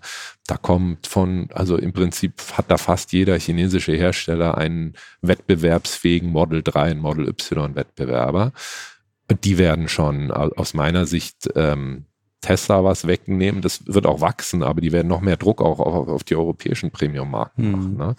Und, und dieses, äh, dieses Auto da unten, also das kommt, ja, also da kommt BYD, äh, da kommt auch Dongfeng, da kommen noch andere Hersteller. Ähm, aber da muss man aus meiner Sicht ähm, es gibt ja in China schon seit vielen Jahren ganz günstige Autos. Ja? Mhm. Also dieses meistverkaufte Auto in China, was da 4000 Euro kostet, Wuling, der 30.000 ja. Autos pro Monat verkauft. Das sind halt Autos, die sind von einer abgrundschlechten Qualität. Ja? Die, können, die würden halt in, in, in, in Europa nie im Crash oder so bestehen. So, deswegen die Kunst ist jetzt, diese, diese, die Chinesen können günstig aber jetzt müssen man halt auch sicherstellen, dass es ein günstiges Auto mit europäischen Qualitätsanforderungen und Sicherheitsstandards mhm. kommt. Also den Fehler darf man mhm. nicht machen. Ne? Und da haben sich die Chinesen vor vielen Jahren halt mal brutal die, die Finger verbrannt ja. in Europa. Und das haben die auch noch im Hinterkopf. Mhm. Also damals mit diesem Landwind ja, und diese Geschichten. Also, ja. Brilliance Auto. Ja, genau. Das, äh, das war nicht so gut. Deswegen, also ich glaube, da überstürzen sie es auch nicht. Ja, mhm. da, aber da kommt was. Also 24, 25 kommt eine Riesenwelle an neuen Produkten ähm, und da werden gute Produkte unter 30.000 Euro mit vernünftigen Parametern im Markt sein, glaube ich, die, wo, wo es, wo es hier noch keine richtige Antwort drauf gibt. Mhm. Ja. Kurz, kurze Zwischenfrage, sorry, Luca, dass ich nochmal abschneiden muss, aber weil es mich wirklich auch total beschäftigt. Ähm, die Teslas haben ja. ja in dem, weil du es auch gesagt hast, alternativlos in dem Segment, die leben ja schon sehr davon, dass halt vor allem die Elektroauto-Eigenschaften ja. konkurrenzlos momentan immer noch sind. Die ja. laden schnell, die Richtig. kommen weit, die verbrauchen Richtig. nicht so viel ähm, und sind da sehr, sehr konsequent unterwegs. Aber das ist ja genau das. Also Ladegeschwindigkeit ist ja sowas, was den, Deutschen Chinesen, halt irgendwie umtreibt und den Chinesen scheinbar. Ja, genau. Ja, da muss ich, genau, da, das hatte ich gerade vergessen, darauf einzugehen. Ja. ja. Also das Thema Ladegeschwindigkeit ist ein Issue für die chinesischen Modelle, die so vor zwei, drei Jahren entwickelt worden sind. Mhm. Weil damals hat man in der frühen Phase der Entwicklung noch nicht so sehr an Europa gedacht. Und in China kommt man eben mit den 100 äh, Kilowatt mhm. ganz gut hin. Zum Beispiel jetzt unser erstes Modell, der Voya Free, also der macht 100. Ja, das ist sicherlich jetzt ähm, ich finde, die einzige Schwäche dieses Fahrzeugs, mhm. wenn man sich die Parameter anschaut. Aber das ist auch bei anderen so, auch, auch teilweise bei, bei den älteren Modellen von NIO oder mhm. anderen, dass sie noch in dieser Größenordnung sind. Das wird sich allerdings radikal verändern. Also die neuen Fahrzeuge, die jetzt 24 kommen, von den Herstellern, die ich kenne, sind fast alle auf 800 Volt Plattformen. Also da werden mhm. wir auch dann in die Größenordnung 200, 250 hochkommen. Ne? Und finde es aber auf der anderen Seite, also für den, für den Free zum Beispiel, der die 100 hat, mit dem bin ich jetzt sehr viel auch zwischen München und, und Zürich hin und her gefahren. Ähm, klar, wenn man schon mal gewöhnt ist, mit seinem Tesla da 200 zu chargen, ist das erstmal ein kleiner Rückschritt. Aber es ist okay. Ja, also mhm. äh, man, man hat mit einer 108 Kilowatt Batterie hat man eine wirklich gute Range. Ich bin mit dem schon echt echt knapp 500 gefahren, ja, also um die 20 mhm. Verbrauch. Und ähm, dann, dann chargt man halt mal 30, 40 Minuten mit einem mit einem Kaffee dazwischen. Also es ist jetzt noch nicht so, dass es für mich ein Showstopper ist. Mhm. Ja, es ist eine Weakness, aber es ist nicht so, dass man dass, dass das für mich ein Grund wäre, jetzt für viele Leute das Fahrzeug nicht zu kaufen. Und der Ausblick ist aber klar, also die haben die, also die 800 Volt Plattformen kommen da überall. Mhm. Ja, also mit den, mit den neuen Marken, die hier rüberkommen. Darf ne? ich jetzt bitte über das Auto reden und bisschen unseren ja. Zuhörern, weil ich glaube, die Let's meisten kennen den Voya Free wirklich nicht, über den wir die ganze Zeit sprechen. Ja, ja darfst du. Äh. Ich würde kurz, damit äh, unsere Hörer wissen, wovon wir denn sprechen. Äh, es ist ein SUV, es ist fünf Meter lang knapp. Ja. Ähm, er hat wahnsinnige 720 Newtonmeter Drehmoment, knappe 500 PS, also 360 kW. 500 Kilometer Reichweite wollt ihr machen? Ähm, nach WLTP. In dem Auto unten steht, steht lustigerweise noch WLTC, also mhm. so ähnlich. Ähm, 4,4 Sekunden 0 100. Ähm, satte 2,3 Tonnen äh, Leergewicht, knapp 107 Kilowattstunden ähm, NMC-Batterie. Mhm, genau. Also alles ganz schön wuchtig und mit aus Assistenzsystem, 360-Grad-Kamera, also alles, was man so ja. hat, denkt, will. Und du hast, wir haben jetzt viel über 25.000 Euro Autos gesprochen und dass die Chinesen damit kommen. Mhm die reißt ihr so ein bisschen um das Doppelte. Also ihr seid bei 70.000 Euro rund. Ja, ja, also wie schon gesagt. 75. Aber ich, was ich, was ich viel bemerkenswerter finde, ist, ihr wollt bei diesem Auto noch ein bisschen was anderes angreifen. Also ich habe gelesen, ihr wollt EQE SUV damit attackieren. Ich glaube 110 fängt der an. Ähm, Model X 100.000 Euro fängt der an. Ähm, Audi Q8 e-tron Quattro weil ihr habt auch Allrad. Ähm, ich glaube, der ist bei 85.000. Mhm. Richtig. Mhm. Nimmt man euch das überhaupt ab, dass ihr Premium seid, wenn ihr so billig, ich tue mich schwer, das Wort zu sagen, mit 70.000 Euro oder 75, nimmt, nimmt man euch das ab, dass ihr so, wenn ihr so billig daherkommt, ja. dass ihr also das auch könnt oder seid ihr nicht einfach ja. nur so ein Chinese, der halt teures Auto hat? Nee, es ist eine faire Frage. Also ist natürlich immer relativ der Betrachtungspunkt. Mhm. Ja. Ich meine, das Fahrzeug, mal rein von den Dimensionen, den technischen Parametern, die du gerade gesagt hast, ist das in dem, in dem Segment. Ja. Mhm. Also ist es mit dem EQE, mit dem iX, mit dem Q8, mit dem Model X in einem Segment. Jeder, der sich mal reingesetzt hat, ja, also von den Leuten, die ich gesehen habe, die nehmen das auch ab. Also das ist jetzt nicht so ein Fake-Segment, dass wir sagen, wir gehören zum Segment, wo wir gar nicht dazugehören. Von der Verarbeitungsqualität, vom Fahrerlebnis, Abstimmung des Fahrwerks, äh, ist es ein echtes Premium-Fahrzeug. Also da sind wir wirklich, äh, bin ich wirklich sehr überzeugt. Und das hätte ich auch nie diese zusammen, also ich selber hätte nie mit der Marke zusammengearbeitet, wenn es nie ein Produkt wäre, wo ich wirklich, sagen wir mal, mhm. voll für gerade stehe. Aber ist halt, ist natürlich Premium, ja. Wenn wir über 25.000 Euro geredet haben, ist was anderes so wie es halt eine breite Palette gibt. Ja, und deswegen die, die Strategie wird genauso sein, dass wir einen Premium-Bereich abdecken mit Voya. Da wird es vier Produkte geben. Der Free ist das erste. Dann kommen jetzt noch relativ kurzfristig noch drei andere Modelle, unter anderem halt auch noch ein kleinerer SUV. Und dann wird es die Volumenmarke geben, Dongfeng. Und mhm. da werden wir dann auch in diesen Preisbereich runterkommen mit 25. Okay. Aber jetzt nochmal, um auf den äh, Free zurückzukommen.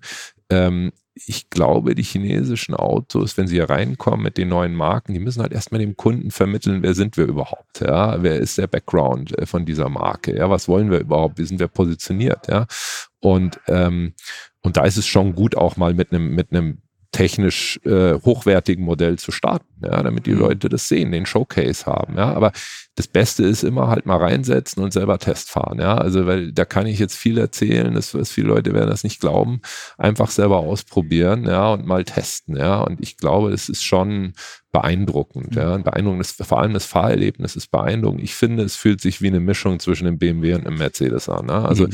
es ist sehr direkt in der Steuerung, sehr angenehm, ja, weil ich das auch nicht mag, wenn es zu schwammig ist, trotzdem sehr komfortabler Riding-Komfort. Ja? Mhm. Das ist also das Highlight Nummer eins, glaube ich. So, und das Preis, also auf der anderen Seite, jetzt erstmal einen technischen Showcase zu machen, ist wichtig, ja. Und Voya, also kommt von Voyage, ja, ist definiert so als Marke Exploring New Things und es definiert sich über ein komfortables Fahrerlebnis, ja, in jeder Hinsicht. Und ähm, vom Pricing her auf der anderen Seite müssen die chinesischen Marken auf jeden Fall auch Price for Value bieten. Ja, das ist jedem okay. ganz klar. Ja, dieser Vorteil auf der Supply Chain, egal im Super Luxury, Premium oder Entry, in irgendeiner Form ähm, am Anfang muss man das machen. Das hat Audi vor 20 Jahren auch gemacht, wie die angefangen haben, als Premium-Marke sich hochzuziehen. Da waren die auch 15, 20 Prozent erstmal billiger als, als BMW und Mercedes. Da haben sie den, den Gap geschlossen. Und mhm. ähm, also so, und da haben wir jetzt mit knapp 70 in der Schweiz und es wird in Deutschland wahrscheinlich ein bisschen, bisschen mehr sein, ja, aufgrund des Wechselkurses. Ähm, haben wir, glaube ich, eine attraktive Position gegenüber diesen Wettbewerbermodellen. Ne? Also das ist schon ähm, ja, mein, mein erster Eindruck war, ja. die anderen sind dann vielleicht einfach teuer frech. ja, aber es ist, so, ist ich glaube, es ist schon, ähm, ist schon sehr richtig, was du sagst mit den Marken. Also es sind neue Marken ne, und die müssen sich halt quasi hochdienen im Premium-Segment, äh, weil du das Fahrerlebnis angesprochen hast. Wir verlinken euch einen Fahrbericht mit einem Video in den Show Notes. Dann äh, könnt ihr euch auch ein Bild machen vom Voya Free und wie er sich so bewegt. Ähm, worauf ich jetzt nochmal kurz zurückkommen wollte, war die Ladegeschwindigkeit, auch wenn Lukas vielleicht schon nicht mehr hören kann, aber ähm, warum ist es eigentlich in China nicht so wichtig, dass man so schnell lädt? Ich glaube, das ist sehr stark äh, top-down getrieben gewesen, dass man einfach diese, das sind ja fast, also Staats, viel, viele Staatsbetriebe, die auch die Infrastruktur aufbauen, die Schnellladeinfrastruktur. Und da hat man sich einfach vor ein paar Jahren mal auf diese 100 äh, mhm. festgelegt. Deswegen ist ein Großteil der Schnelllade, das, das hat man auch gesagt, das reicht aus. Ja, also da ist man nicht so, dass man jetzt sagt, also 40 Minuten oder 20 Minuten oder 15 Minuten. Für China, glaube ich, heute reicht das auch noch aus. Also da gibt es eigentlich kaum, kaum Beschwerden. Also ähm, eigentlich ist es die Infrastruktur, die eh nicht mehr kann und deswegen müssen es die Autos nicht können, quasi. Genau, also man hat eigentlich relativ früh mal festgelegt, dass an den ganzen Autobahnraststätten, wo die, sagen wir mal, äh, großen Charging Super, mhm. dass die halt da 100 anbieten und dann deswegen haben auch die ganzen Fahrzeuge erstmal jetzt nicht mehr gemacht, ja, oder ja, waren für, für, nicht mehr ausgelegt. Ja. Weil normal wäre man ja jetzt von ausgegangen, also die ganze Batterieexpertise ist in China und ja. Schnellladen ist definitiv so ein Kernfeature von der Batterie dann wundert man sich ja. immer, warum es nicht ja. geht. Ja. Also es, es kommt jetzt natürlich schon, wie gesagt, weil die alle ihre 800 Volt Plattformen haben, die wirklich dann auch mehr können. Ähm, ich glaube aber, sagen zu können, dass es für den chinesischen Kunden jetzt nicht so wichtig ist wie im Moment für die europäischen ja, Kunden. Ja. Ja. Woran liegt das? Weil, haben die, mehr, die, haben doch auch nicht mehr Zeit, die haben nie Urlaub. Die, also das macht für mich alles überhaupt keinen Sinn, warum die nicht, die ja sonst auch als so hochtechnologieaffin, digitalisierungsaffin sind, aber die haben Bock, lang am Charter zu stehen. Das ergibt für mich überhaupt keinen Sinn. Vor allem mit Autos wie dem jetzt mit einem, mit einem 100 Kilowattstunden, mehr als 100 Kilowatt, das ist riesig. Ja, also ähm, Bock da zu stehen, würde ich jetzt nicht sagen, aber es ist halt immer auch, was man halt gewohnt ist. Ja? Also ich meine, es gibt jetzt im Markt einfach nicht den, den direkten Vergleich. Ja. Mhm. Ähm, und äh, ich glaube auch, dass halt wesentlich weniger Chinesen da solch so massive Langstrecken fahren. Also dann nicht mit so hohem Tempo, ne? Ja. dann braucht man nicht so viel Energie, dann kommt man mit 100 Kilowattstunden genau. vielleicht wirklich auch. Ja. Das, das Problem, dass der Taycan auch so schnell fährt. Na klar. ja. Aber das wird sicherlich auch kommen. Ja. Also die nächste Generation der Ladeinfrastruktur wird sicherlich auch nach oben, mhm. nach oben gehen. Ne? Mhm. Glaubst du, wegen der, weil wir über das Preisthema gesprochen haben und äh, Tesla damit er jetzt sehr, sehr oft in Furore war. Ja. Ähm, ich hatte jetzt kürzlich die Gelegenheit, mit dem neuen Model 3 Facelift zu fahren. Ja. Oh, wie das war's? Ziemlich cool, muss ich sagen. Ja. Also ich war persönlich, weil ich die Batterietechnik spannend finde, mega enttäuscht, dass es der gleiche Antrieb und die gleiche Batterie ist wie, wie vorher. Also ich habe irgendwie erwartet, die machen jetzt, die, die hauen irgendwie einen raus und, ja. und füllen den V4 Charger komplett aus mit dem Model 3, weil sie es können. Ja. Sind weiterhin die LFP in, den, ja. in dem Standard Range Modell drin und die NMC, die normale in Anführungszeichen, äh, mit den bis zu 250 äh, kW Ladeleistung. Aber ansonsten, was die akustisch gemacht haben, was die mit den Materialien gemacht haben, Fahrwerk, es ist ein Riesending. Und er ist nur 1000 Euro teurer geworden. Ähm, was ich da aber verrückt finde, ist, Tesla ist jetzt, hat ja einige Preissprünge nach unten gemacht in allen Fahrzeugen, die sie ja. anbieten. Ähm, bereiten die sich schon ein bisschen vor auf diese Invasion aus Asien, die kommt mit ja. denen dann, wir sind mal Absolut. 25 35.000 Euro billige Autos, ja. die ihr jetzt auch in den Markt reinwerft. Ja, du absolut. Also das war recht. Also ich habe da noch nicht Test gefahren, bin ich aber gespannt äh, drauf. Konnte, glaube ich, auch. Also ja. es war, es war ja. netterweise äh, sehr exklusiv und wir waren da sehr, sehr wenige von. Aber also ich glaube in, äh, in Elon Musks äh, Gehirn, was natürlich keiner weiß, aber ich glaube, ja, dass der eigentlich nur die Chinesen als ernsthaften Wettbewerber sieht. Ja. Hat er zwar auch ab und zu mal bisschen abfällige Äußerungen gemacht, aber für den der richtige Player, der ihn challengen kann, ist halt, ich sag mal, ein BYD oder ein Player XYZ aus China. Ja, also ähm, und deswegen hat er diesen Preiscut, äh, da die 10.000 Euro vor, vor, vor ein paar Monaten gemacht. Aber prohibitiv schon mal vorweggeschossen. Ja, also global, aber das war, glaube ich, sehr stark aus China getrieben. Also das schaut für mich von außen gesehen so aus, als wie ein, wie ein reines, also möglichst viele Spieler jetzt aus dem Wettbewerb zu drängen. Mhm. Und in China, also trotz all der tollen Produkte, worüber wir geredet haben, die da kommen, momentan eine blutige Preisschlacht in China, ja, mhm. weil Tesla wirklich diese Preise nach unten gedrückt hat. Und Tesla hat natürlich die, die Economies of Scale schon umgesetzt, das heißt, die können das noch verkraften, aber viele von den neuen, also ich sag mal die Xiaopongs und Nios, die stehen mit dem Rücken zur Wand, ja, weil die ganze Marge, die eh nur minimal war, bei denen bei 10.000 Euro Preiscut, da sind die, äh, äh, da sind, da verlieren die bei jedem Fahrzeug richtig Geld, mhm. ja, und deswegen sind wir ähm, aus meiner Sicht äh, macht Tesla da wirklich ein Verdrängungsspiel und versucht also Spieler aus dem Markt zu drängen. Und das ist ganz witzig. In China gibt es ja auch Kartellrecht und Monopolrecht. Vor vielen Jahren wurde zum Beispiel mal Audi mit, mit, mit 100 Millionen Strafzahlungen äh, belegt, ja, weil es Preisabsprachen gab. Ja, so nach dem Motto, man hat den Händlern vorgeschrieben, zu welchem Preis sie das Auto verkaufen müssen. Mhm. Ja. Vor ein paar Monaten jetzt hat das chinesische äh, Handelsministerium Meeting gemacht mit allen Herstellern, Tesla plus 20 chinesischen Herstellern. Und da musste sich dann Tesla darauf verpflichten, äh, also das hieß dann natürlich nicht Preisabsprache, sondern musste sich darauf verpflichten, nur positiven äh, Wettbewerb zu gestalten. Also keinen, sagen wir mal, negativen, schlechten Wettbewerb, sondern positiven Wettbewerb. Ja, aber im Endeffekt hat die Regierung Druck auf Tesla gemacht, nicht mehr einen Preiskampf weiterzumachen, weil die ganzen chinesischen Unternehmen kaputt macht. Ja. Und das ist natürlich nicht, äh, nicht nachhaltig und das hat die chinesische äh, Regierung gemerkt. Auf der anderen Seite, Tesla wäre heute nicht, wo sie wären, ohne die chinesische Regierung. Mhm. Also China hat das erste Mal für ein ausländisches Unternehmen die Ausnahme gemacht mit 100 Prozent. Die Shanghai-Regierung hat zwei, drei Milliarden äh, Kredit äh, für die, für die Fabrik für gegeben, ja. hat die unterstützt. Also das weiß Elon Musk auch, ja, dass er da natürlich einen riesen Bonus hatte. Ähm, und jetzt auf der anderen Seite sagt die Regierung jetzt, jetzt kannst du auch nicht in unserem Markt jetzt unsere ganzen lokalen Player da kaputt machen, sondern benehm dich mal ein bisschen besser. Aber es ist trotzdem so, also im Moment sind die alle, die etwas kleineren sind schon massiv unter Druck. Deswegen muss man sich das auch genau anschauen. Also auch die, die nach Europa kommen. Wer ist da solide? Wer hat einen langen Atem? Weil was man natürlich als Kunde hier nicht sehen will, ja, ist jetzt ist mal in China der Preiskampf, dann sind die plötzlich knapp im Cash und dann wird Europa plötzlich zweite Priorität. Ja. Mhm. Das willst du als Kunde natürlich nicht das sehen. Das ist genau nämlich das, worauf ja. ich, was, was mich auch interessiert. Wie, wie will man das denn verhindern? Einfach weil die Hersteller ja im Zweifel auch sich darauf ja, oder die Kunden verlassen müssen, dass die Hersteller da ein bisschen nachhaltiger rangehen, weil ich kaufe ein Auto ja trotzdem am Ende sind 70.000 Euro, was jetzt ja nicht nichts ist, bei weitem ja, nicht. Ja. Und ähm, dann gehen wir her und kommen, kommen da eben in die Bredouille, dass der Chinese dann einfach mal ja, erstmal Prio zu Hause und ihr, ja, Scheiben haben wir jetzt halt nicht. Und dann stehst du da mit dem Riss in der Scheibe und der TÜV sagt, ah, genau. du, nee. Nee, genau, also das, das kann natürlich passieren, ja, so, also bei, vor allem bei den Unternehmen, die jetzt halt, ich sag mal 100, 200.000 Autos gerade verkaufen, das wissen wir ja, das ist nichts in der Industrie, also ja. damit kann eigentlich keiner seine Fixkosten abdecken, ja, damit kann ich vielleicht pro Einheit ein bisschen was verdienen, aber die Fixkosten eines Automobilherstellers mit dem ganzen Overhead ist eigentlich unmöglich, ja, das, und, und wir haben einen Bubble gesehen vor ein paar Jahren, ja, der hat halt dazu geführt, dass Startups überhaupt möglich waren, ja.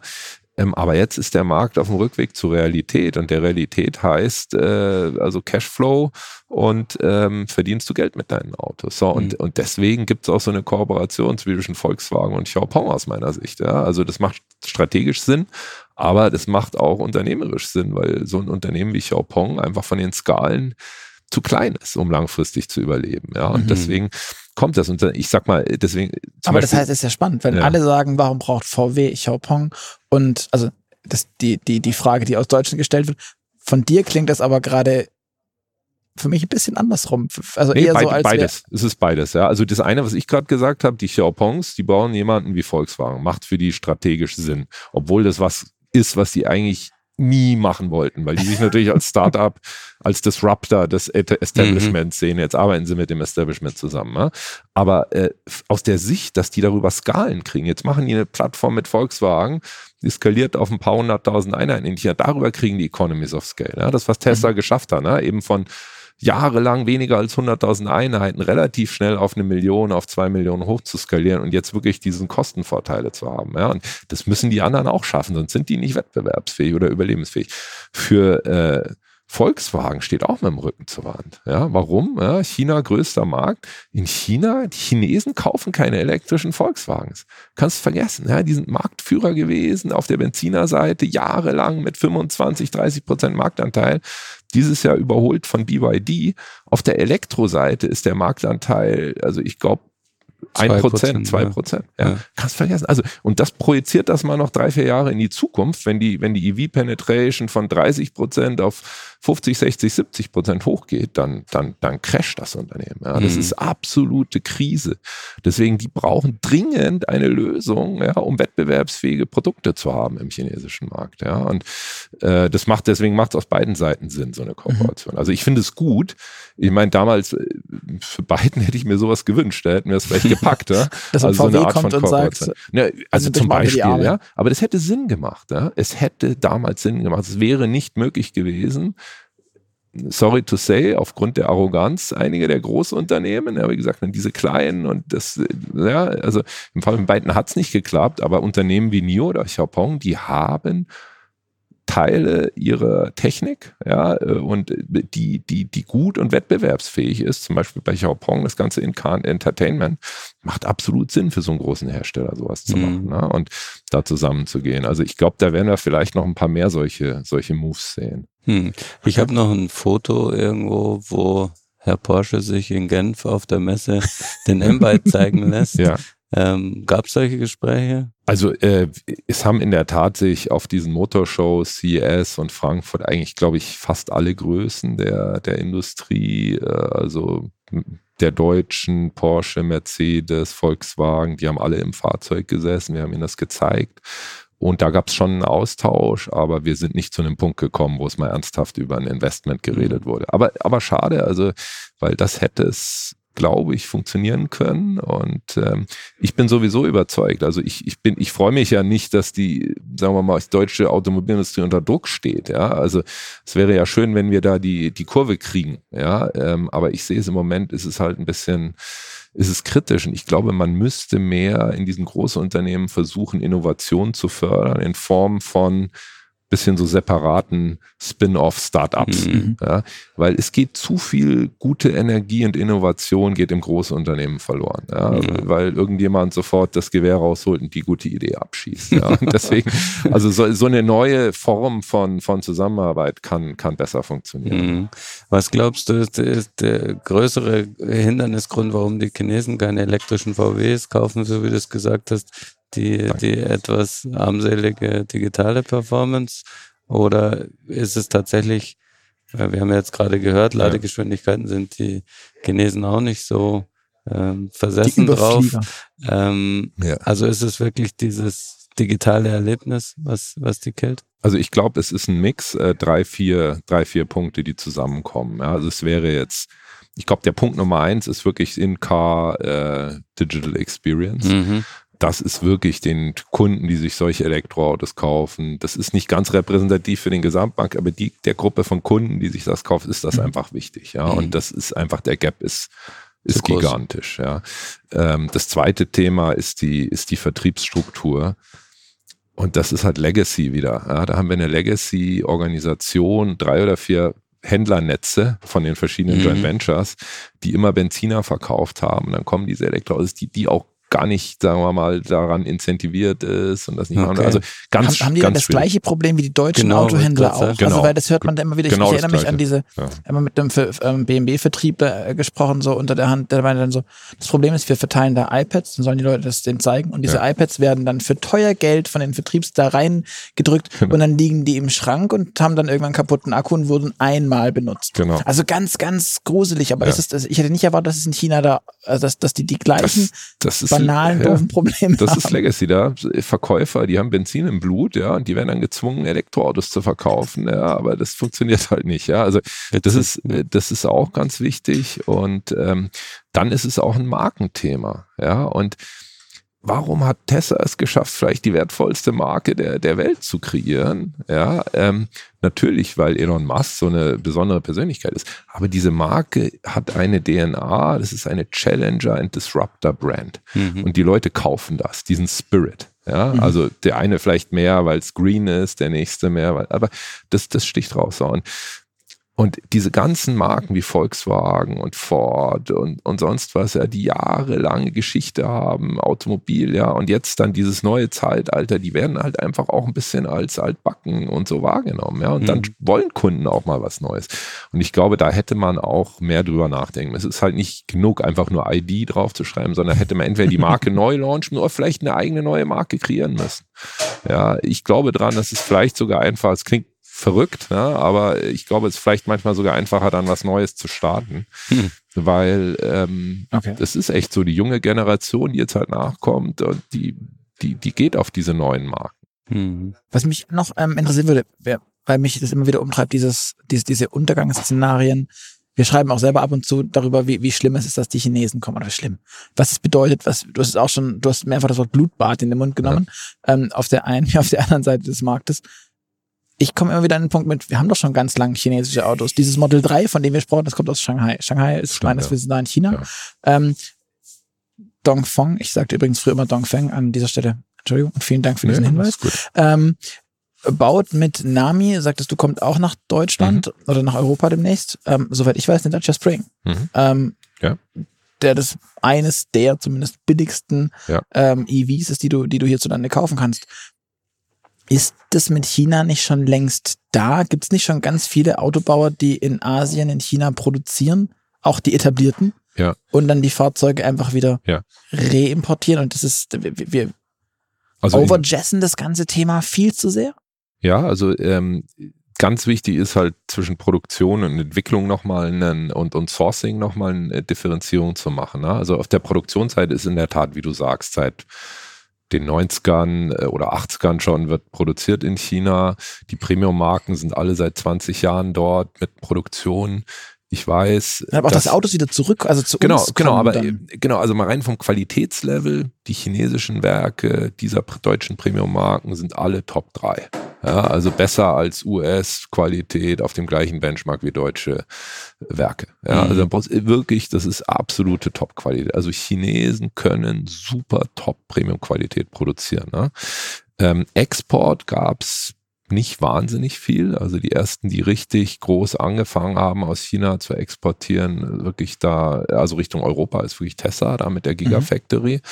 Und die anderen deutschen Marken nur ganz, ganz wenig, die ich kenne. Einfach weil äh, es profitmäßig nicht Sinn macht, weil man in China ja äh, jeden, sagen wir mal, äh, Dollar da teilen mu- musste, zumindest 50-50 mit seinem lokalen Partner. Deswegen hat man eigentlich in China nur für den chinesischen Markt produziert. Ne? So, und jetzt, ähm, wo es halt wirklich interessant wird, ist Entwicklung und Supply Chain. Wenn wir wirklich drüber reden, ein Fahrzeug kostenmäßig wettbewerbsfähig ist. In Europa glaube ich, dass nach wie vor die Entwicklung einer neuen Plattform etwa eine Milliarde kostet. Ne? Mhm. ähm, und dauert fünf Jahre. Okay, da gab es dann mal das Schnellste, was mal ein europäischer Konzern gemacht hat, waren vielleicht mal 36 Monate oder so oder 38, aber normalerweise dauert es 60 Monate. ja.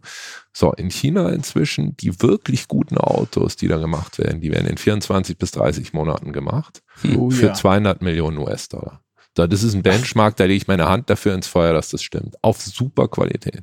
So, und das liegt natürlich an der Hälfte der Zeit, aber es liegt auch an ja, äh, anderen Effizienzen im, im Prozess. Ja. Das geht natürlich über die Abschreibung dann, äh, also natürlich diesen Einmalaufwand geht natürlich massiv auch in, den, in die Wettbewerbsfähigkeit der Kostenstruktur. Und dann das Zweite ist wirklich die Supply Chain.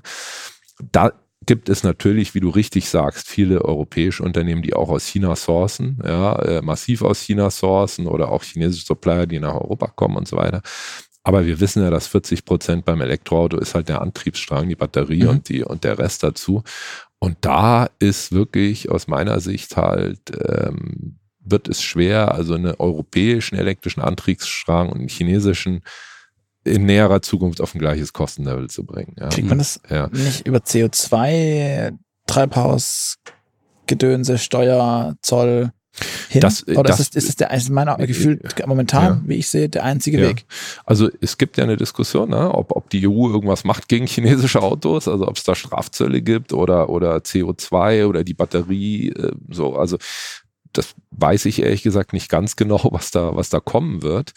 Ähm, aber ich glaube erstens mal, äh, also wenn es wirklich so eine Art von Handelskrieg gibt, ja, dass jetzt, also China hat früher was gemacht, äh, dass sie gesagt haben, wenn ihr in China verkaufen wollt, müsst ihr lokal produzieren, ne? sonst habt ihr 25% Importzoll. Wenn ihr lokal produziert, 50-50. War total blöd, haben alle gemacht, ja? weil es nicht anders ging. Ja? so, wenn jetzt, also die Antwort von Europa, ja, 30, 40 Jahre danach ist, wir machen genau das Gleiche, ja, also im Prinzip, wir zwingen euch weiß ich nicht, ob das der, die richtige Antwort ist. Ja, also die für die Wettbewerbsfähigkeit. Ich glaube es nicht. Ja, also man muss wirklich über eigene Wettbewerbsfähigkeit nachdenken. Die Chinesen sind nicht dumm. Ja, die rechnen alle damit. Ja, die wissen alle, dass die politischen Beziehungen nicht besonders gut sind. E-Autos sind momentan das einzige Highlight wirtschaftlich für China. Der Rest, beim Rest geht es eigentlich eher schlecht, aber die Elektromobilität ist die Riesenchance für China. Die haben alle Pläne in der Schublade in Europa, eine Fabrik zu übernehmen, aufzumachen, eine Batterie, Gigafactory lokal zu kooperieren.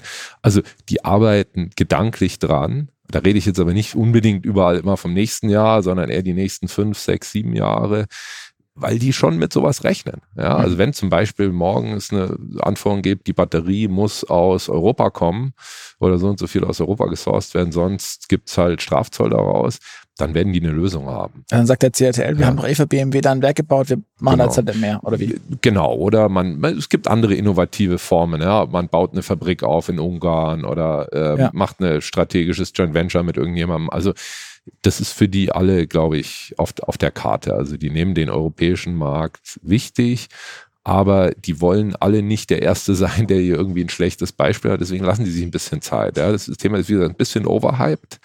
Ähm, ich glaube noch nicht, dass wir in diesem oder nächsten Jahr schon da riesen Verkaufszahlen sehen werden, aber das Thema kommt. Also mhm. es kommt auf jeden Fall und äh, mit großer Wucht.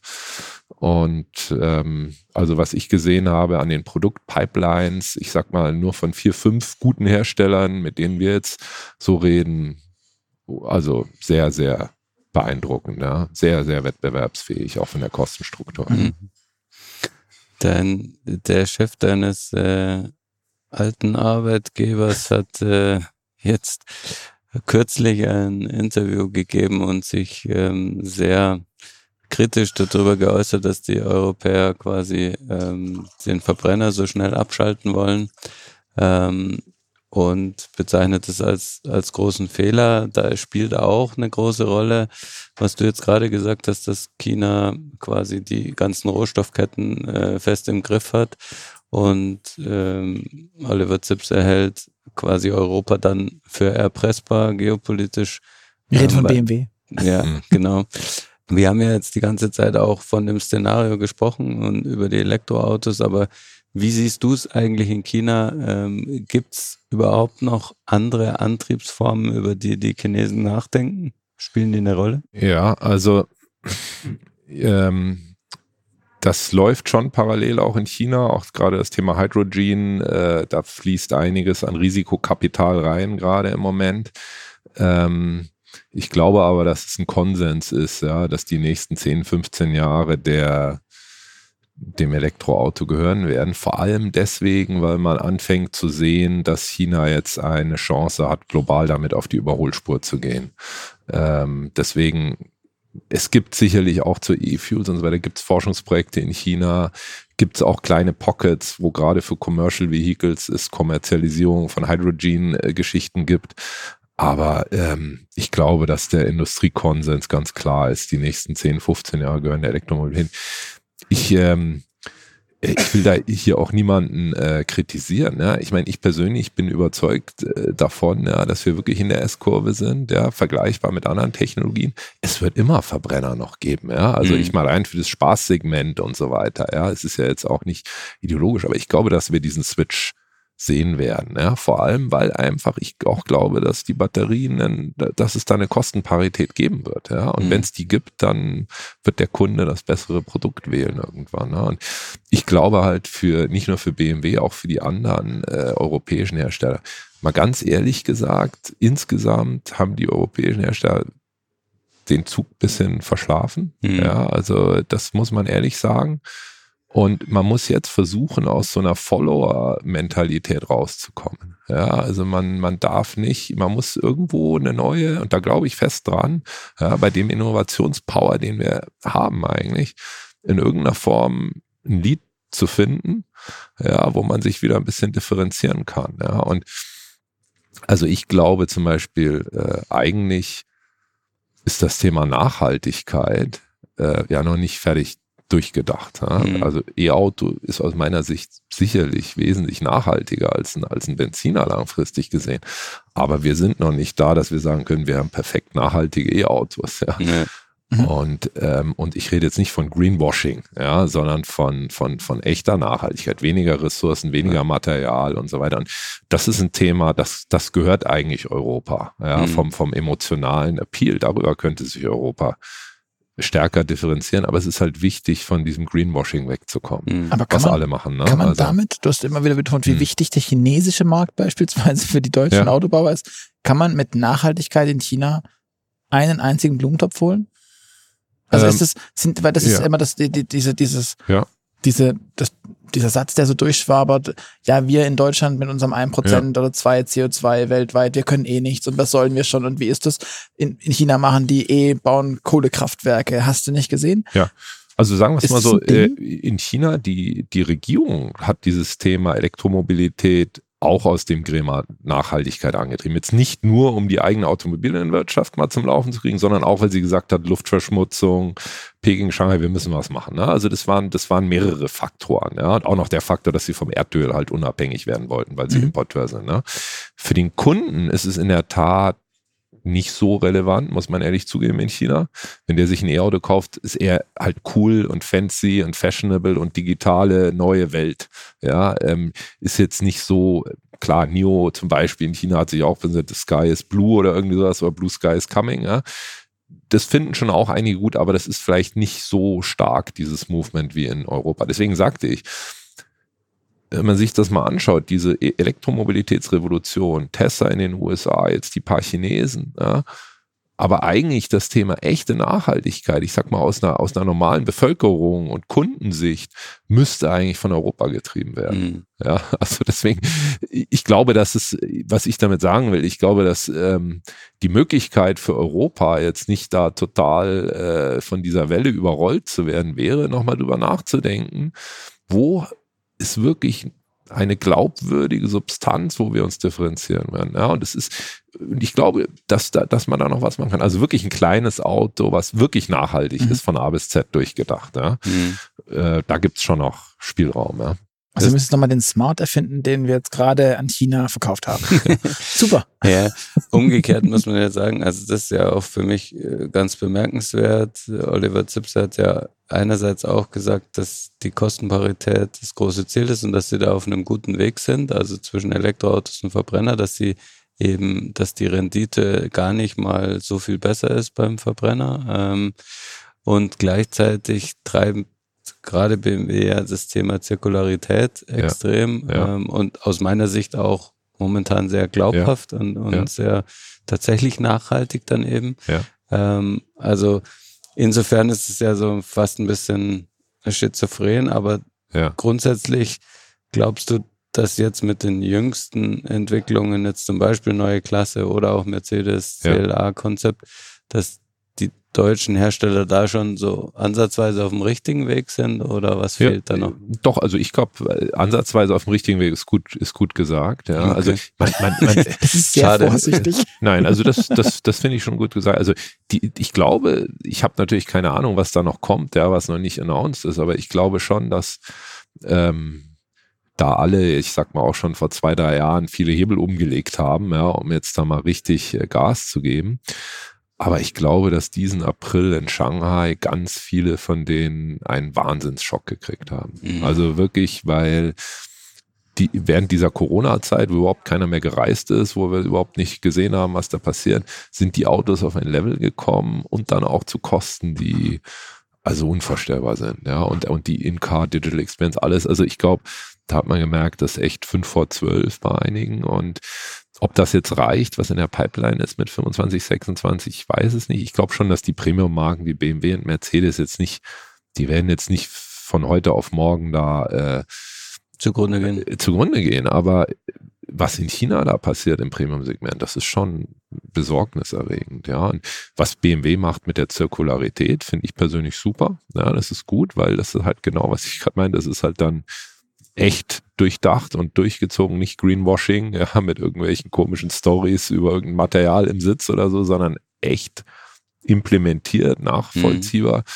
Das sind, das sind ganz gute Ansätze. Das, das finde ich ganz gut. Aber es wird halt also dieses Thema wirklich Massenelektrifizierung, das haben wir eigentlich noch nicht gesehen. Also der, der Volkswagen in Anführungsstrichen, den es halt mal mit dem Model T in den USA gab und mit dem Käfer nach dem Krieg, mhm. den gibt es noch nicht vom Elektroauto. Ne? Also ja. das, der, der, der muss kommen. Ne? Ich hätte noch eine letzte bisschen off-topic-Frage vielleicht, aber weil wir immer wieder über Batterien hier reden. Woher kommt die Batterie von den, von den Voyas? Das ist äh, eine Batterie von CATL auch. Das ist eine mhm. NCM-Batterie. Eigentlich State of the Art, ja, kann man sagen. Also, also nichts Besonderes, nichts Verrücktes, nichts super highly Innovatives, sie ist halt nur riesig.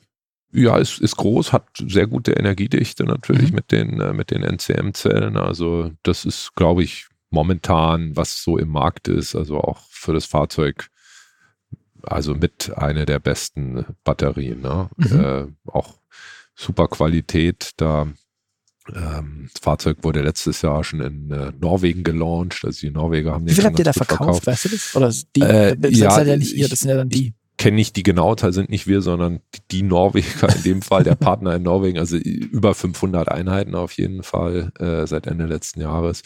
Und das ist ja jetzt, wie gesagt, erstmal das erste Modell. Da kommen ja jetzt dann noch ein paar, paar weitere. Ich habe hab gelesen, es gibt noch einen Passion und es gibt noch einen wie ist Dream. Die Dream, die ja. haben alle so wunderbar blumige Namen. Ja, genau. Der erste heißt Free. Das ist der, den wir hier jetzt haben, der SUV. Dann kommt der Dream, das ist ein siebensitziger MPV, mehr so mhm. für Shuttle mhm. äh, gedacht. Dann kommt der Passion, das ist eine Limousine. Und dann kommt das vierte Modell, das hat noch keinen Namen. Kleinerer, kleinerer SUV, eher so wie ein Tesla Model Y. Ne? Der wird richtig, sag mal, der hat Volumenpotenzial dann auch. Okay. Mhm. Wir haben jetzt viel über Produkte gesprochen und äh, mit beiden, zumindest warst du ja auch noch ja. sehr stark auf der Produktseite. Jetzt hast du ähm, ja quasi rübergemacht und gehst mehr so in Vertrieb äh, ja. quasi. Wie geht's dir selbst damit? Ja, äh, gut. Ähm, das äh, ist natürlich ähm, ein interessanter Switch, ja, weil ich meine Karriere gestartet habe bei BMW. Damals ist so die, die große deutsche sagen wir, Marke nach China gegangen, habe da geholfen, den chinesischen Markt mit aufzubauen, dann selber ein eigenes Unternehmen. So, und jetzt kommen eigentlich die chinesischen Autos nach Europa. Ja. Also es ist eine faszinierende Entwicklung, hätte ich mir nie vorstellen können, mhm. ja, vor 20 Jahren, dass wir dass, dass, dass das so kommt. Ne? Und ähm, ich habe ja viele Jahre, bevor ich dann bei beiden eigentlich so eine Gesamtverantwortung hatte, auch Vertrieb gemacht und Branding gemacht. Ähm, habe damals auch das Netz in China aufgebaut für BMW, die Service-Geschichten und so weiter. Und das hat mir immer sehr viel Spaß gemacht. Okay. Und ähm, mir hat es immer sehr viel Spaß gemacht, Sachen neu aufzubauen. Ja, also zum Beispiel damals bei Infinity, wie ich dahin bin, da haben viele Leute gedacht, ich bin ja völlig verrückt, ja. Eine, eine, Marke, die kein Mensch kennt in China von einem japanischen Unternehmen, was die Chinesen eh nicht mögen, neu aufzubauen, ja. Mir super Spaß gemacht, ja, weil das eine, eine, eine Aufbauaufgabe war. Und nach beiden habe ich erstmal eine längere Auszeit auch genommen, weil es war sehr hart für mich und da musste ich mich auch davon erholen und auch erstmal wieder neu, neu finden und mich mental da darauf vorbereiten, mal wieder einen weiteren Schritt zu machen. Aber diese Idee, jetzt äh, das zu machen mit den chinesischen Marken, denen zu helfen, ähm, das, das macht mir Spaß, ja. Also mhm. das ist schon gut, weil, ähm, wie gesagt, ich es sind auch nur Marken, wo ich ähm, dahinter stehen kann, ja, wo ich dran glaube, dass die das gut machen, auch nachhaltig machen. Ähm, und, und das ist eine riesen Herausforderung. Also das ist jetzt nicht so, dass das ein äh, Self-Runner Self ist, ja. Mhm. Also wir müssen das mal die Autos verteilen. Ähm, aber ich glaube wirklich, also wenn wir das hinkriegen mit dem Kundenerlebnis, wie wir es planen, ja, ähm, und auch das Branding und Marketing gut machen, da haben wir eine gute Chance. Ja. Und ähm, das macht Spaß. Und wir haben jetzt natürlich noch ein ganz kleines Team erstmal, aber auch ein paar super Leute dabei. Wie viele ähm, Leute seid ihr? Das macht mir Spaß. Also wir sind momentan noch so knapp, äh, knapp unter zehn, aber wir wollen jetzt bis zum okay. Jahresende, aber wir machen natürlich nicht alles selbst. Ne? Ja, ja, also klar. wir haben natürlich vieles, wo, wo uns andere helfen. Und bis Ende des Jahres werden wir so auf 20 hochgehen. Ne? Mhm. Deswegen zum Beispiel, wir arbeiten auch mit Händlern, ja, weil wir halt nicht einen riesen Overhead äh, aufbauen wollen. Ne? Wir wollen das Unternehmen klein halten, fokussiert halten auf die Kernkompetenz, äh, guten Kundenservice zu machen und gutes Marketing zu machen ne? und den Rest mit Partnern managen und dann halt eine gute digitale Infrastruktur zu haben, die das unterstützt. Ja. Noch einmal kurz auf die Technik, weil du das vorher angesprochen hast mit den Entwicklungskosten für eine Plattform. Ähm, 20, ich, ich, ich 24 Monate, 200 Millionen versus eine ja. Milliarde, ja. mindestens 36 Monate. Wie könnten aus deiner Sicht die deutschen Hersteller es hinkriegen, da irgendwie wieder aufzuholen? Also es ist natürlich in China eine ganz andere Arbeitskultur. Ja, ich mhm. sage jetzt nicht, dass ich das unbedingt gut finde, ähm, aber die arbeiten rund um die Uhr. Ja, da gibt es okay. kein Wochenende, ja, und äh, das ist das Erste. Ja, also man müsste, muss einfach dann äh, neue Arbeitsmodelle finden, um sowas schneller zu machen. Das zweite sind die Entscheidungsprozesse. Ja. Also bei europäischen Konzernen, ja, da geht von diesen, ich sag mal, 60 Monaten gehen wahrscheinlich zwölf Monate schon weg, wenn man die ganzen Gremien rausstreicht, wo dann irgendwelche Entscheidungen finden im Entwicklungsprozess. Du willst, du willst quasi sagen, den Bürokratieabbau, den genau. die Unternehmen die ganze Zeit vom Staat fordern, den haben sie selber nicht geschafft. Nee, also das glaub, ist glaub, glaub, glaube ich, ja, dass, dass da viel Luft drin ist, ja, mhm. weil das ist ja auch keine Magie, ja. Also es ist im Prinzip, was die Chinesen das schneller machen, ist harte Arbeit und keine Zeit verschwenden mit Bürokratie. Ja, ja und ähm, und dann halt nicht immer den teuersten Supplier nehmen, sondern halt auch ein paar Sachen selber machen und, und da also mit massivem Druck ähm, also es, es find, das findet nicht, ist kein Self-Runner, die 200, ne? Da, da, ist massiver Druck dahinter, ja. Mhm. Und ähm, so formt man Diamanten, oder? Ja. Aber, aber das ist schon, also zum Beispiel Li Auto, habt ihr vielleicht mal, mhm. äh, die sind jetzt verkaufen über 30.000 Autos, die sind klare Premium-Positionierung in China, verkaufen die letzten zwei, drei Monate über 30.000 Einheiten im, im, Monat. Die haben ja diesen, diesen Range Extender. Ja die haben das erste, dieses Fahrzeug, was sie haben, haben die mit 200 Millionen entwickelt. Ja. Ja. Und ja. das ist ein echtes Premium-Fahrzeug. Ja. Also und ähm, also den kenne ich sehr gut, den Gründer. Die haben das super, super scrappy hands-on gemacht. Ja. Und da ist halt wieder gut mal von so einer Konzernstruktur. Ich sag mal, mach mal einen Startup unter deinem mhm. Konzern mit einer echten Firewall, wo die ganzen Leute nicht rein dürfen und nimm mal deine besten. Die, die sind ja super Leute in solchen Unternehmen. Da sind ja so tolle Talente drin. Ja. Die Leute sind ja nicht blöd, die werden nur manchmal von den Großkonzernen Strukturen etwas gehemmt. Ja. Mhm. Setz die mal da rein, gib denen eine Firewall, lass die separat arbeiten, da kommen ganz tolle Sachen raus. Ja. Aber du musst ihnen so mal den Support geben, den die brauchen, da musst sie aber wirklich schützen. Ja, und ich glaube, das müsste man mehr machen, ja, also wenn man sich transferieren will. Mhm. Mhm. Ja, ja, spannend. Ähm, das Thema Druck und ähm, ja, harte Arbeit und so, das deutet ja auch schon so ein bisschen auf das Thema System in China hin. Du bist ja jetzt auch nach langen Jahren zurückgekommen. Du hast vorher mal angedeutet, dass es auch äh, unter politischen Gesichtspunkten vielleicht ein guter Zeitpunkt war. Wie siehst du, ähm, wie sich das A so in der Zukunft weiterentwickeln könnte und ähm, wie weit werden sich womöglich Europa und China an der Stelle ja, separieren. Ja, also wenn ich erstmal die nicht politische Komponente erwähnen kann, ich bin natürlich ein super China-Fan, ne? dadurch, dass ich schon von Kindheit an da Chinesisch gelernt habe. Also ich hatte schon immer so ein Spleen, ja, dass, mhm. dass ich das Land, die Kultur, die Leute toll fand. Und das ist natürlich auch heute noch so. Meine Frau ist Chinesin, ja, also ich fühle mich, das ist quasi meine zweite Heimat als mhm. Land. Ähm, das Land war politisch immer schon natürlich autoritäre Struktur, ja, was ich natürlich nicht gut finde. Aber es war bis zu einem gewissen Zeitpunkt so, dass eigentlich die meisten Leute in China sehr apolitisch sind und sich auch nicht so sehr damit beschäftigt haben. Und vor allem ist es eigentlich immer nach oben gegangen. Mhm. Und man hat eigentlich im täglichen Leben der 20 Jahre, die da waren, nicht so viel davon gemerkt. Ja. Ähm, aber das hat sich ein bisschen verändert ne, in den letzten Jahren, das mhm. muss man schon sagen. Dadurch, dass sich die Macht halt äh, viel stärker auf eine einzige Person konzentriert hat. Ähm, und das war früher nicht so. Also da gab es zwar auch einen, der oben saß, aber da gab es immer noch, sagen wir mal, ein, ein System von dass zumindest innerhalb dieser Führungsgruppe es schon Diskussionen, Debatten, Entscheidungen gab, da hätte nicht einer auf den Tisch hauen können. Und das ist ein mhm. gewisser Kontrollmechanismus gewesen, dass keine völlig erratischen Dinge entschieden werden. Ne? Mhm. Und das hat sich jetzt im dritten Term auch äh, hier vom, vom Xi Jinping natürlich völlig auf eine Person fixiert.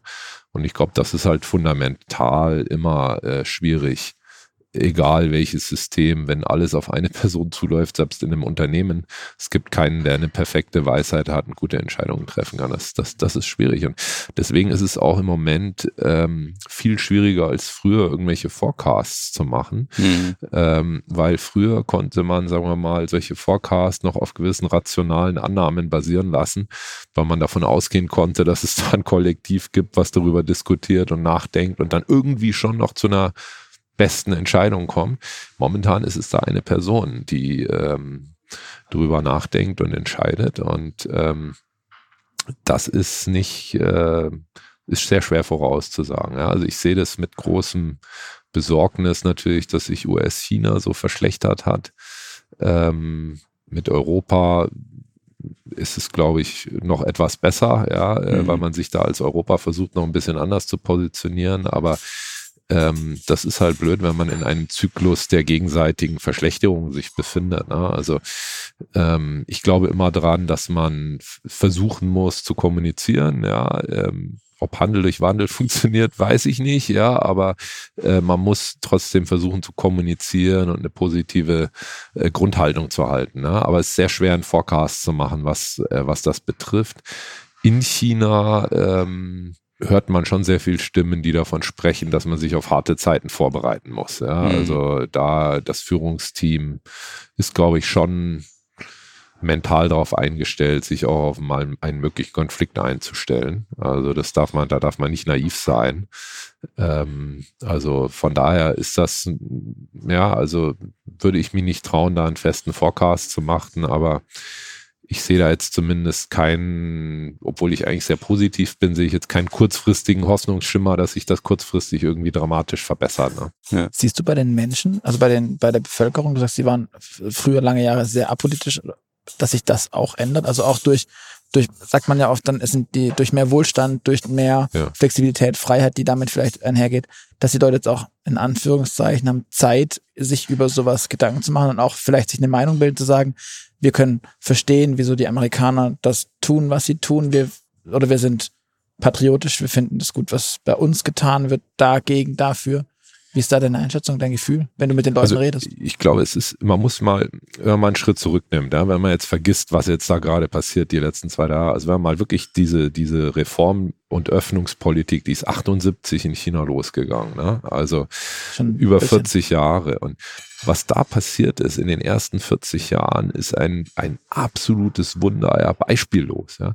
Da, da waren also im Prinzip, damals war es noch wahrscheinlich unter einer Milliarde, wovon 99 Prozent wahrscheinlich unter der Armutsgrenze waren oder 95 Prozent, ja, und man hat es geschafft, eigentlich in den 40 Jahren eine unglaublich positive Entwicklung hinzukriegen. Ja, und über 300 Millionen da aus in den letzten zehn Jahren noch aus der absoluten Armut rauszuholen. So, und da ist es nach oben gegangen, ja, oben und aber auch unten in der Gesellschaft. Also auch für die ganz unten. So, und und das ist, halt, glaube ich, ein Phänomen, das findet man in vielen Ländern, ja, solange es wirklich für alle wirtschaftlich nach oben geht und auch der am unteren Ende der Gesellschaft einen Hoffnungsschimmer hat und sich die Dinge relativ für ihn verbessern, dann spielt System und Politik vielleicht nicht so eine große Rolle. Ja, also ich sage jetzt vielleicht, ja, da kann man sicherlich auch nochmal drüber reden, ja, aber ähm, deswegen glaube ich, dass es in der Gesellschaft einen relativ hohen Konsens gab, ja, dass die Partei und die Regierung da eigentlich einen guten Job gemacht hat. Ja, und, das Ergebnis ähm, stimmt. Sozusagen. Ja, genau. So, also das ist meine Theorie, warum eigentlich relativ wenig Leute da irgendwie unzufrieden sind.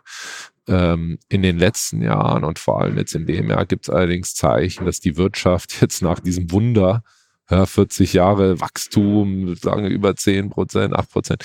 Das ist jetzt echt ein bisschen kriselt. Ja, und man hat in der Vergangenheit hat die Regierung es immer geschafft. Da gab es immer so viel Hiobs, die Leute, ja, China wird crashen und es ist nie gecrasht, ist immer weitergegangen. Mhm. Ja, und ähm, man hat allerdings äh, ein paar Sachen gemacht. Ja. Man hat den Geldhahn aufgedreht, man hat ähm, das ganze Thema Real Estate gepusht.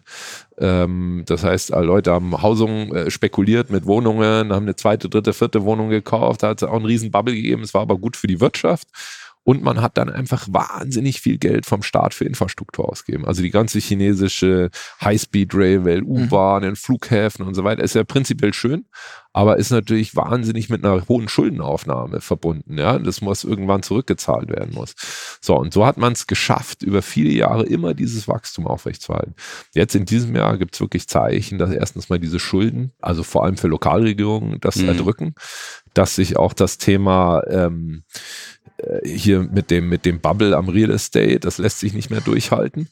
Und ähm, dass wirklich die Wirtschaft Probleme hat. Ja. Einzige Highlight vielleicht Elektromobilität und Exporte im Moment, ja. Und äh, da ist die Regierung aus meiner Sicht massiv unter Druck, weil wenn es so sein und die Jugendarbeitslosigkeit in China ist über 20 Prozent, das ist Wahnsinn. Ja, okay. also Wahnsinn. Die Regierung hat aufgehört, letzten Monat die, die Daten zu publizieren zur Jugendarbeitslosigkeit. Ja, einfach weil sie das äh, halt nicht will, dass das bekannt ist. So. Und wenn das passiert, dass wir wirklich da eine wirtschaftliche Verlangsamung gehen, die Arbeitslosigkeit hoch ist, Leute ein Issue haben, dann gibt es nicht mehr unbedingt diesen Konsens. Ja, also dann glaube ich, wird es schon Unzufriedenheit geben. Ja, aber das ist jetzt ja am Rande meine persönliche Meinung. Ja, also das äh, muss muss man muss man sehen, wie sich das entwickelt. Aber super spannend. Aber ich ja. überlege gerade nur weiter, wenn man dann nämlich denkt, okay, wie abhängig ist dann aus den Dingen die chinesische Wirtschaft von den Exporten und wenn dann jemand herkommt und sagt, ein Europa und sagt, nee, wir machen jetzt eine keine Ahnung, Kilometersteuer auf den Transport, auf die Logistik von Material, das heißt ich, es gibt ja, gibt ja bunte Bilder, wie, wie das aussehen kann. Ja. Ähm, dann kann das natürlich ganz schnell sehr gruselig ausschauen. Ja, also die chinesische Wirtschaft ist natürlich grundsätzlich schon sehr exportabhängig. Bei den Autos noch nicht. Die sind zwar jetzt größter Exporteur geworden, aber im Vergleich zum Heimatmarkt mit 25 Millionen hm, Autos ja, gut, und jetzt die paar, ist, es, ist es noch okay, aber, aber ähm, es ist schon so, ja. Mhm. Deswegen, also bei beiden war unsere Philosophie, ähm, also eins plus eins plus eins ist immer größer als drei. Also wir haben da fest dran geglaubt. Ja, wenn wir das Beste von dem deutschen Mindset und, und Innovationsspirit nehmen, das Beste von der chinesischen Unternehmertum, dieses Hightech, wenn wir das kombinieren, gibt es was Größeres Ganzes. Ja, mhm. und das ist halt, also ich glaube fundamental an den, an den Benefit von Globalisierung. Ja, das, das, und China hat sich 15, 20 Jahre immer weiter geöffnet was gut war, ja, ähm, und ist aber leider halt seit ein paar Jahren eher wieder auf dem, auf dem Weg, sich ein bisschen wieder abzuschotten. Mhm. Ja, und äh, das hoffe ich, dass sich das vielleicht wieder drehen wird. Ne? Dann würde ich sagen, ähm, wir haben eh schon ein bisschen überzogen. Das ist einer von den längeren Podcasts. Äh, ich fand es mega spannend. Bevor wir zum Ende kommen, darf der Luca äh, tun, was er immer tut. Äh, am Schluss persönliche Fragen stellen, die, die eine Alternative bei der Antwort geben, aber eben nur eine. Genau. Ähm, das Für- oder Wiederspiel. Ähm, bist du selbst mehr der Typ Streaming-Dienst oder CD und Schallplatte? Streaming. Ferrari oder Tesla? Tesla. Apple oder Google? Apple. Loft in der Stadt oder altes Bauernhaus auf dem Land? Altes Bauernhaus auf dem Land. Das gab es wahrscheinlich in China so nicht. Ähm, Auto oder Fahrrad? Fahrrad. Okay. Wenn du dann im Auto sitzt, vorne oder hinten? Vorne. Fahrer oder Beifahrer? Gerne Beifahrer. Okay. Bist du ein guter Beifahrer? Ja. Okay. Datenschutz und AGBs. Bist du mehr der Typ Aluhut oder Accept All? Accept All. Ähm, Frage nach dem Adrenalinverlangen. Bist du mehr der Typ Fliegenfischen oder Motorradfahren? Also eher sehr entspannt oder eher Flieg Fliegenfischen. Star Wars oder Star Trek? Star Trek. Kaffee oder Tee? Tee. Steak oder Falafel? Steak. Nachteule oder Lerche? Lerche. Alles da. Daniel, vielen, vielen Dank für all die Infos, die Einblicke in, in dieses weit entfernte Land, äh, in die neuen Marken, die auf uns zukommen, die Hersteller, mit denen wir uns auseinandersetzen dürfen. Ähm, an euch da draußen, vielen, vielen Dank fürs Zuhören. Hört wieder von uns am Freitag Und bis dahin freuen wir uns natürlich über euer Feedback. Deswegen schreibt uns gern an podcast.move-magazin.de. Hinterlasst uns gern einen Kommentar bei Spotify, iTunes und Co. Ähm, ihr findet uns aktuell mittlerweile ja auch auf YouTube, wie der eine oder andere schon festgestellt hat. Ähm, deswegen auch da gern anhören, kommentieren, liken, abonnieren. Das Ganze geht natürlich auch für den normalen Podcast. Ähm, ich sage mal, dir danke, Gerd. Daniel, vielen Dank. Ja, vielen Dank euch. Ja. Ich Tschüss, bis zum nächsten Mal. Ja, ciao, ciao. ciao. Vielen Dank euch.